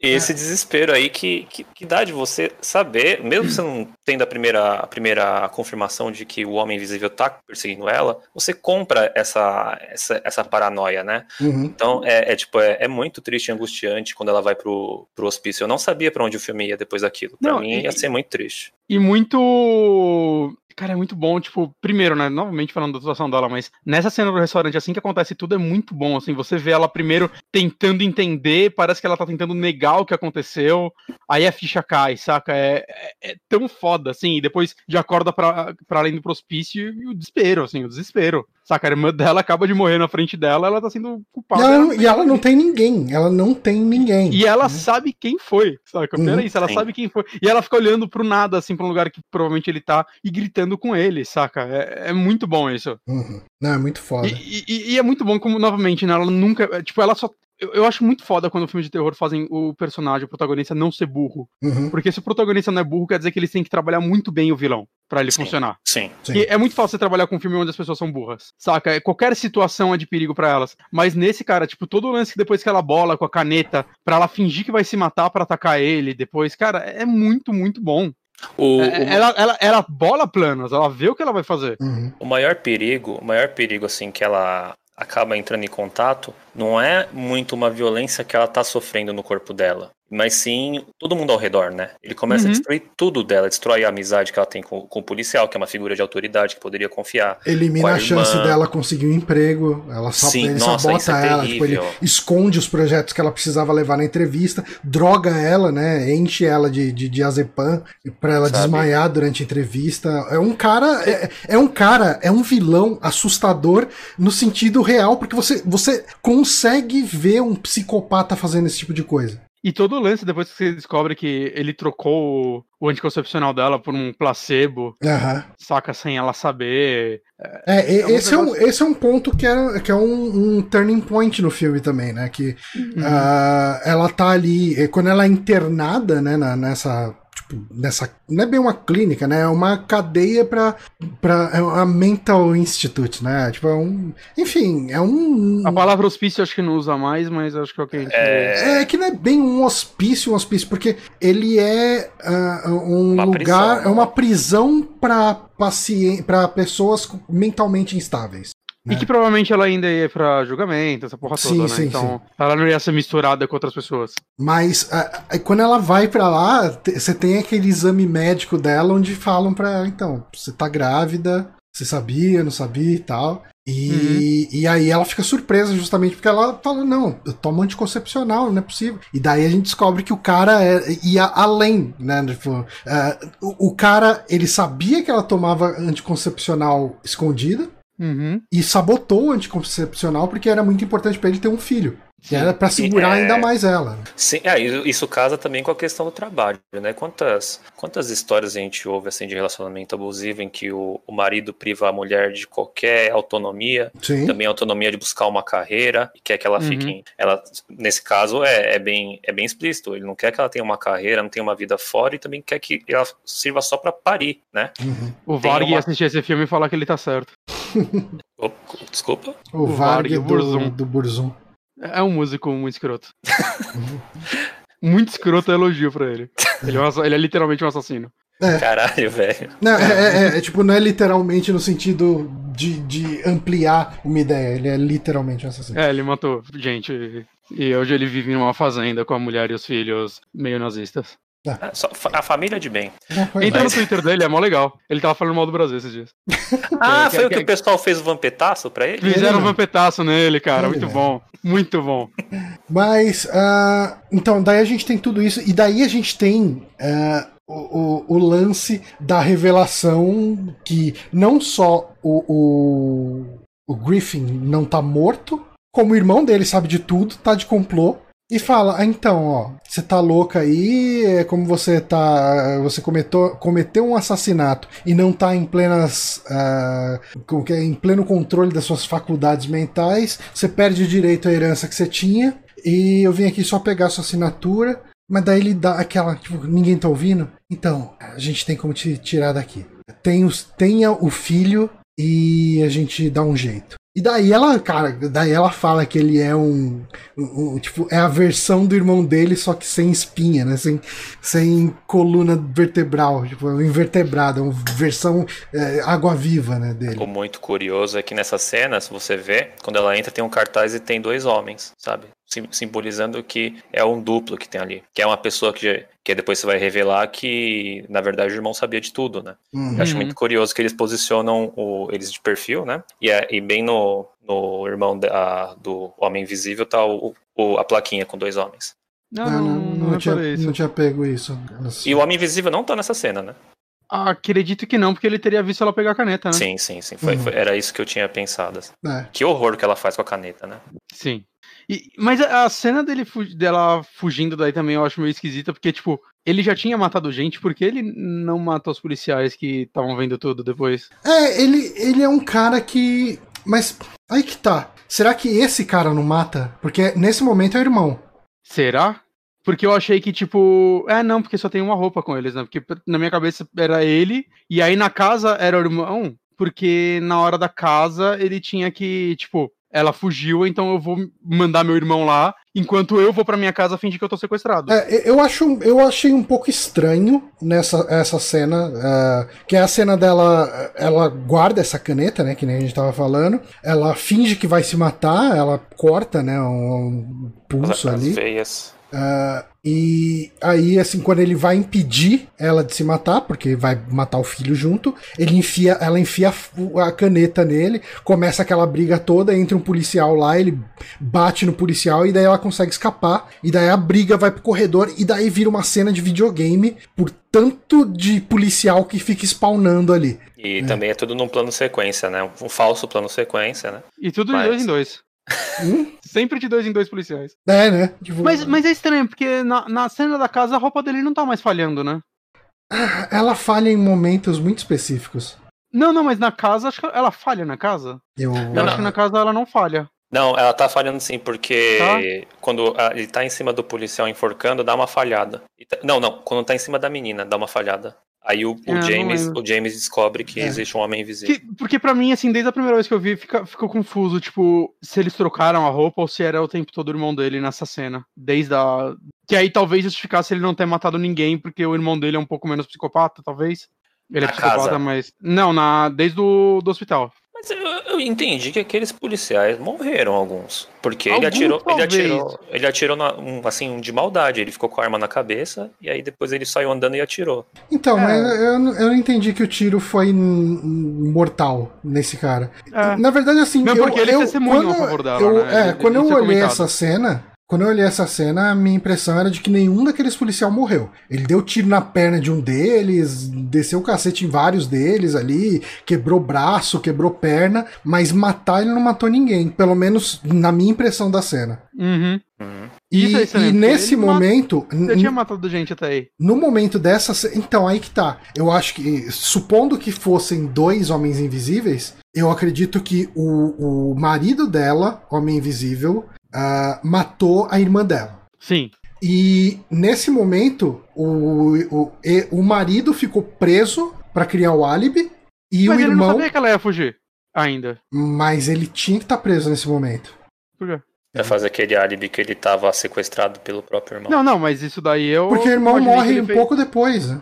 Então, não, mas tipo. O, o irmão dele morre na sequência, porque eles saem da, da do hospital, ela mas, foge pra casa do, do policial. Mas quando ela tava no hospital, não faz sentido ele ter se prendido, fingido sequestro, se ele nem sabia que ela ia fugir. É. Então, mas, mas, mas, em que momento que ele ia se prender ali? Ele, assim, Provavelmente na... o irmão dele, quando foi então, atrás lá da família, o irmão dele mandou um WhatsApp. Então, mas eu acho que não tem como ele se prender. Hum, não, ela, ele teve que ir do hospital pra casa dos malucos. A gente não sabe qual a distância, pode levar do tempo. Uh, cara, na, a minha cronologia aqui pra essa cena é tem esse problema que não faz sentido ele se prender sem saber que o, o irmão. Eu... Se bem que assim, ó, pensa na seguinte Não, mas o que eu tô falando é mas ele pensa se na seguinte situação. o irmão mandou o zap pra ele falando ela fugiu. Verdade. Verdade, é, ver, ele tava olhando na janela assim, Ih, meu irmão morreu, deixa eu me prender. não, não, mas é que, é que, eu acho que ele se prendeu assim que ela fugiu. Aí eu acho que ele mandou o irmão lá pra casa do policial e se prendeu por precaução de dar tudo errado. Essa é a minha okay, narrativa. Eu, eu acho que faz mais Aí sentido. eu só não sei se eu acho que faz mais sentido era ele ou o irmão. Que pode ser que no, no- na hora ele saiu do, do hospital e falou: irmão, você tem que fazer um negócio pra mim. Vai lá na casa dar um cacete na- numa criança. Mas daí eles precisariam ter as duas roupas. Ué, Ou ele falou: me encontra lá na esquina. Ele se encontrou e falou: bota a roupa aí. Bota a roupa. Ah, mas, visitar a criança." mas é, é que nem a questão, a questão do pânico, né? O pânico sempre são dois assassinos, mas eles nunca aparecem ao mesmo tempo, né? Se você reparar em todas as cenas, é só um Ghostface. E no final você descobre que são dois assassinos. Mas, é, mas tem uma galera que fica analisando as cenas do pânico pra tentar saber quem era quem em cada cena. tem, tem isso. Entendi. É, eu, tô, eu tô convencido com a, com a teoria, Com a teoria do Bonatti. É, eu acho que ela faz sentido, sim. Pô, se é uma roupa tipo invisível, ela te faz chamadinha. Porque eu tinha. Mas- porque- é, Mas quando, a, a prim- quando ela mata o irmão dele, é engraçado que a primeira vez que eu vi, meu pensamento foi, caralho, era ele o tempo todo. Aí depois mostra o cara sequestrado lá. Aí eu, eu fiquei um pouco na dúvida. Uhum. Mas é, eu, eu pensei que ia ser o plot twist, que era o irmão o tempo todo. Querendo a foder com a parte da herança. Eu, é, Se eu fosse o também irmão, achei. se fosse o irmão e o, o- e o marido dela tivesse sido, tivesse morrido mesmo, eu acho que seria interessante, porque para mostrar como ela estava presa ao trauma, né? Sim. Pra falar que mesmo com essas provas e o irmão, o marido estando morto de fato, ela não consegue escapar daquilo, que aquilo Uhum. foi muito brutal para ela. Eu não duvido que pra algumas pessoas é, elas tenham se convencido de que era o irmão o tempo inteiro. E de que o, o marido era inocente. Nossa. Então, eu, eu acho que daria. O filme poderia ter feito um trabalho pra convencer isso. Se não fosse a cena final. A cena final, a forma como ele olha pra ela, saca? É. Então, mas aí pra uma pessoa pode ser completamente subjetivo isso. De a Sim. forma que olha e a forma que ele não admite. Mas eu, eu sinto que o filme quer comunicar isso, por exemplo. Eu também, Mas aquele, eu também aquele senti maluco isso. sentado sozinho, ele tá muito estranho, sabe? Não, ele não é totalmente. normal. Mas ele já não era normal na, na cena antes da gente saber que ele era um homem invisível. sim, sim, sim, isso é verdade. Então- isso é verdade. Mas, mas esse final eu achei muito bom também, porque eu acho que é a terceira vez do filme que eles usam a invisibilidade pra dar um. Algo que a gente não espera, né? Só que o Sim. contrário, né? Agora ela matando ele. É, é muito bom isso. A gente vai crente achando que ela, vai conseguir uma confissão, né? E que o- ela tá e, lá cara, pra isso. E o pior E é é, que assim, ela- eu ela- fiquei um tempo pra entender o que que tava acontecendo naquela cena. Quando ela chega lá invisível e faz ele se matar com a faca, eu, Hum. eu a primeira reação minha foi, nossa, tem outra pessoa com a roupa invisível? E, e, assim, A única, eu, eu pensei que poderia ser o policial, talvez, não sei, mas, mas é estranha essa cena só no sentido de que o tempo todo eu achei que a roupa na invisibilidade estava atrás da cadeira dele, no armário atrás da cadeira, mas se pá, não era. hum. Que, que ela parece que foi pra uma direção oposta de onde ela guardava a roupa, mas Não, talvez. mas ela enfiou, ela enfiou num closet, vocês não lembram? Então, Sim, mas sim, o sim, closet sim. não ficava lá atrás da, da, da sala de jantar? Ah, ficava lá em cima. Eu Ah, acho. não sei. Eu acho que era no, no- no- perto do quarto ali. Mas cada- eu acho muito bom ela chegando, vendo ele morrendo, começa a gritar, ela dá um passinho fora da, da visão da câmera e senta assim e fica só olhando pra ele. É, é muito bom, é muito, muito é, bom. muito, é uma cena incrível. Eu, eu adorei esse final. Cara, eu, eu acho que esse filme é muito foda, assim. Eu, eu esperava que fosse bom pelo jeito que o Bonatti me indicou, Uhum. mas ele foi surpreendente, foi melhor do que eu imaginava. Ah, E, e ele vai ter continuação, eu não consigo imaginar o porquê, né? então, aí que tá, né? Ele tem duas continuações planejadas, ou pelo menos tinha um tempo atrás. A- a- pelo que eu vi, o da Mulher Invisível não é continuação, é outro filme. É, então, é com a. É com a out- outra Elizabeth, né? É a Elizabeth Banks. É com a Elizabeth Banks. Ah, e tem o- uma sequência sem título. É. Que eu não sei o que pensar, mas. Ah, cara, eu só tô com medo dela tá louca e virou assassina, sabe? Eu não quero isso. É, porque eu acho que esse filme ele tem mais do que um filme de terror, né? Ele é sobre uma relação abusiva. aham. Ele tem um comentário aí importante. E o que eles vão fazer na continuação que não seja só um filme de terror? É, eu, eu tenho. Eu acho que a chance de ser uma merda é muito grande. Ah, eu, eu não sei o quanto que a Universal entendeu do acerto desse filme. Uhum. Ah, mas ao mesmo tempo ela fez aquele filme da múmia, né? Então.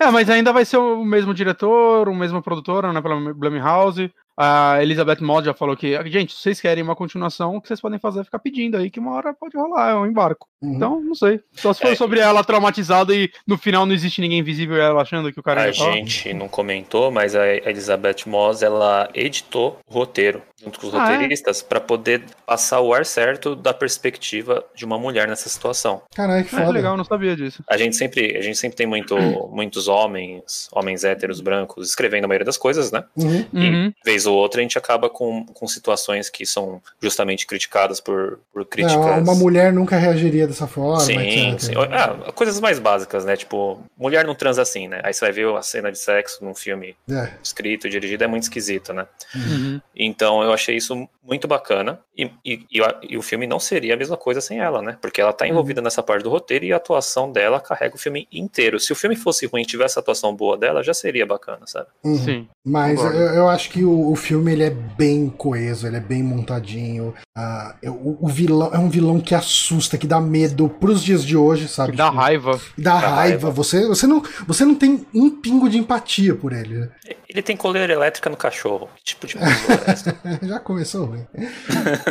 Mas enfim, cara, eu adorei o filme. Eu, eu não tô no hype nenhum pra continuação, mas olharei, tipo, lerei reviews. Se bem que os reviews desse aqui já não são tão bons, né? Pelo menos no IMDb. Disso aí eu vou acabar assistindo, saca? Ah, É. de- deixa, eu- deixa eu recomendar. Tem, tem um blog sobre terror que é o Fright Like a Girl, né? Tipo, assuste como uma garota. Hum. Que é da, da Capiro Jéssica. E eu adoro os textos dela, né? Sobre livros e filmes e série. Ela tem um, um texto muito interessante sobre o Homem Invisível, assim. Pô, que Eu legal. dar uma olhada. Eu Que legal. recomendo fortemente. Depois eu, eu mando no Telegram pra vocês. Manda, manda pra gente, sim. Bras- brasileira. Brasileira, bra- brasileira. Capira Jéssica, né? Não tem como ser outra coisa. Uhum. Ah, mas eu acho que é isso. Ah, eu queria agradecer muito. ah, Tem alguma coisa que vocês queiram falar mais? Eu, eu só quero falar que eu acho muito foda que a primeira vez que ela só foge dela, ela pede um Uber. Eu acho isso muito da hora, assim, que ela, sai correndo na rua e, tipo, em qualquer filme é só cortar pra ela chegando no lugar. Aí, tipo, ela tá com o celularzinho na mão e do nada pra um carro, ela entra dentro e fala, vai, vai, vai. Eu acho uma, muito legal isso. uma parte de comédia, E o cara né? vai- E ele vai falar. muito na boa, né? O, motorista. É, cara. ele virando de boaça e tal. Eu, eu- Foge, mas eu acho mano, muito sai legal. assim. daqui, mano. Eu acho muito legal, cara. Hora que ela tá, ela tá, acho que tá meio paranoica no celular, aí ela fala alguma coisa e dá um close no espelho retrovisor e no olho do Uber, né? Ele deve estar pensando, meu, é cada um que eu pego por aqui, né? sim, sim. Ah, enfim, gente, é, este foi o nosso podcast, o nosso primeiro podcast do mês de terror aqui no Super Amigos sobre esses dois filmes do Homem Invisível, né, o de 1933 e o de 2020. Queria agradecer muito o Moonrunner aqui por ter participado com a gente. Não, eu, eu, eu, eu agradeço muito pelo convite, eu fiquei lisonjeado. E acho que é. Eu gosto muito de filme, né? Eu Uhum. toda hora fico dando off-topic né, nos grupos falando de filme e quadrinho, né? Mas. E, e eu fico muito feliz de terem me chamado pra conversar sobre. Ah, cara, Obrigadão. Você Acho que Foi. agradeço você aceitar, mano. Foi E- bem e- legal. olha, e se um dia, por algum motivo, vocês fizerem um podcast sobre o Estranho Vampiro com o Nicolas Cage, aquele, aquele lá que é dos memes do zoião, por favor, me chama, cara. Eu adoro esse Ok, filme. justo. Beleza. Se, se tiver ele no Amazon Prime, a gente pode, poderia ver de fazer uma sessão, né? Daquelas de assistir junto no Twitch. Vocês assistiram Psicopata Americano? Só rapidinho, assim. Eu assisti bem o comecinho dele, eu não cheguei a ver inteira. Então, é Hum, que eu, eu eu acho que esse o do Estranho Vampiro é o psicopata americano bom, sabe? Que É, é Ah, não, eu realmente. vi, eu, vi, eu vi Psicopata Americano sim. Eu tô muito louco. É, o. Psicopata Americano eu Ah. não aguentei ver, eu tava achando muito chato. Ô, louco. É, não, não tava curtindo. Talvez se eu assistisse de novo, talvez eu curtisse, mas enfim. Mas, Mas, obrigado. ah, muito obrigado, Moonrunner. Obrigado, Bonatti. Obrigado quem acompanhou a gente aqui até o final. Ah, o Vamos Vitor tá aí, o Ri- Rodrigo Gak também. A gente recebeu uma renovação de assinatura do Luciano aí do Prime. Assinem a gente no Prime, sempre ajuda. E lembrando pela nossa programação do mês do terror, na terça que vem eu vou fazer uma live de Tamashi, que é um joguinho com uma temática de terror. Eu não consideraria ele tanto um jogo de terror, mas ele tem um visual bem cheio de demônios e pentagramas, etc. Eu achei um jogo interessantezinho. Vou jogar ele aqui na live na terça, às 8 da noite, aqui no twitch.tv barra superamigos. E na quinta que vem, a gente tem um podcast sobre Fantasmagória com os convidados confirmados Rick Sampaio e Beatriz Blanco. Então não percam, semana que vem estaremos falando sobre point and clicks aqui. Obrigado novamente, Moonrunner. Ficamos por aqui. Até semana que vem. Parou.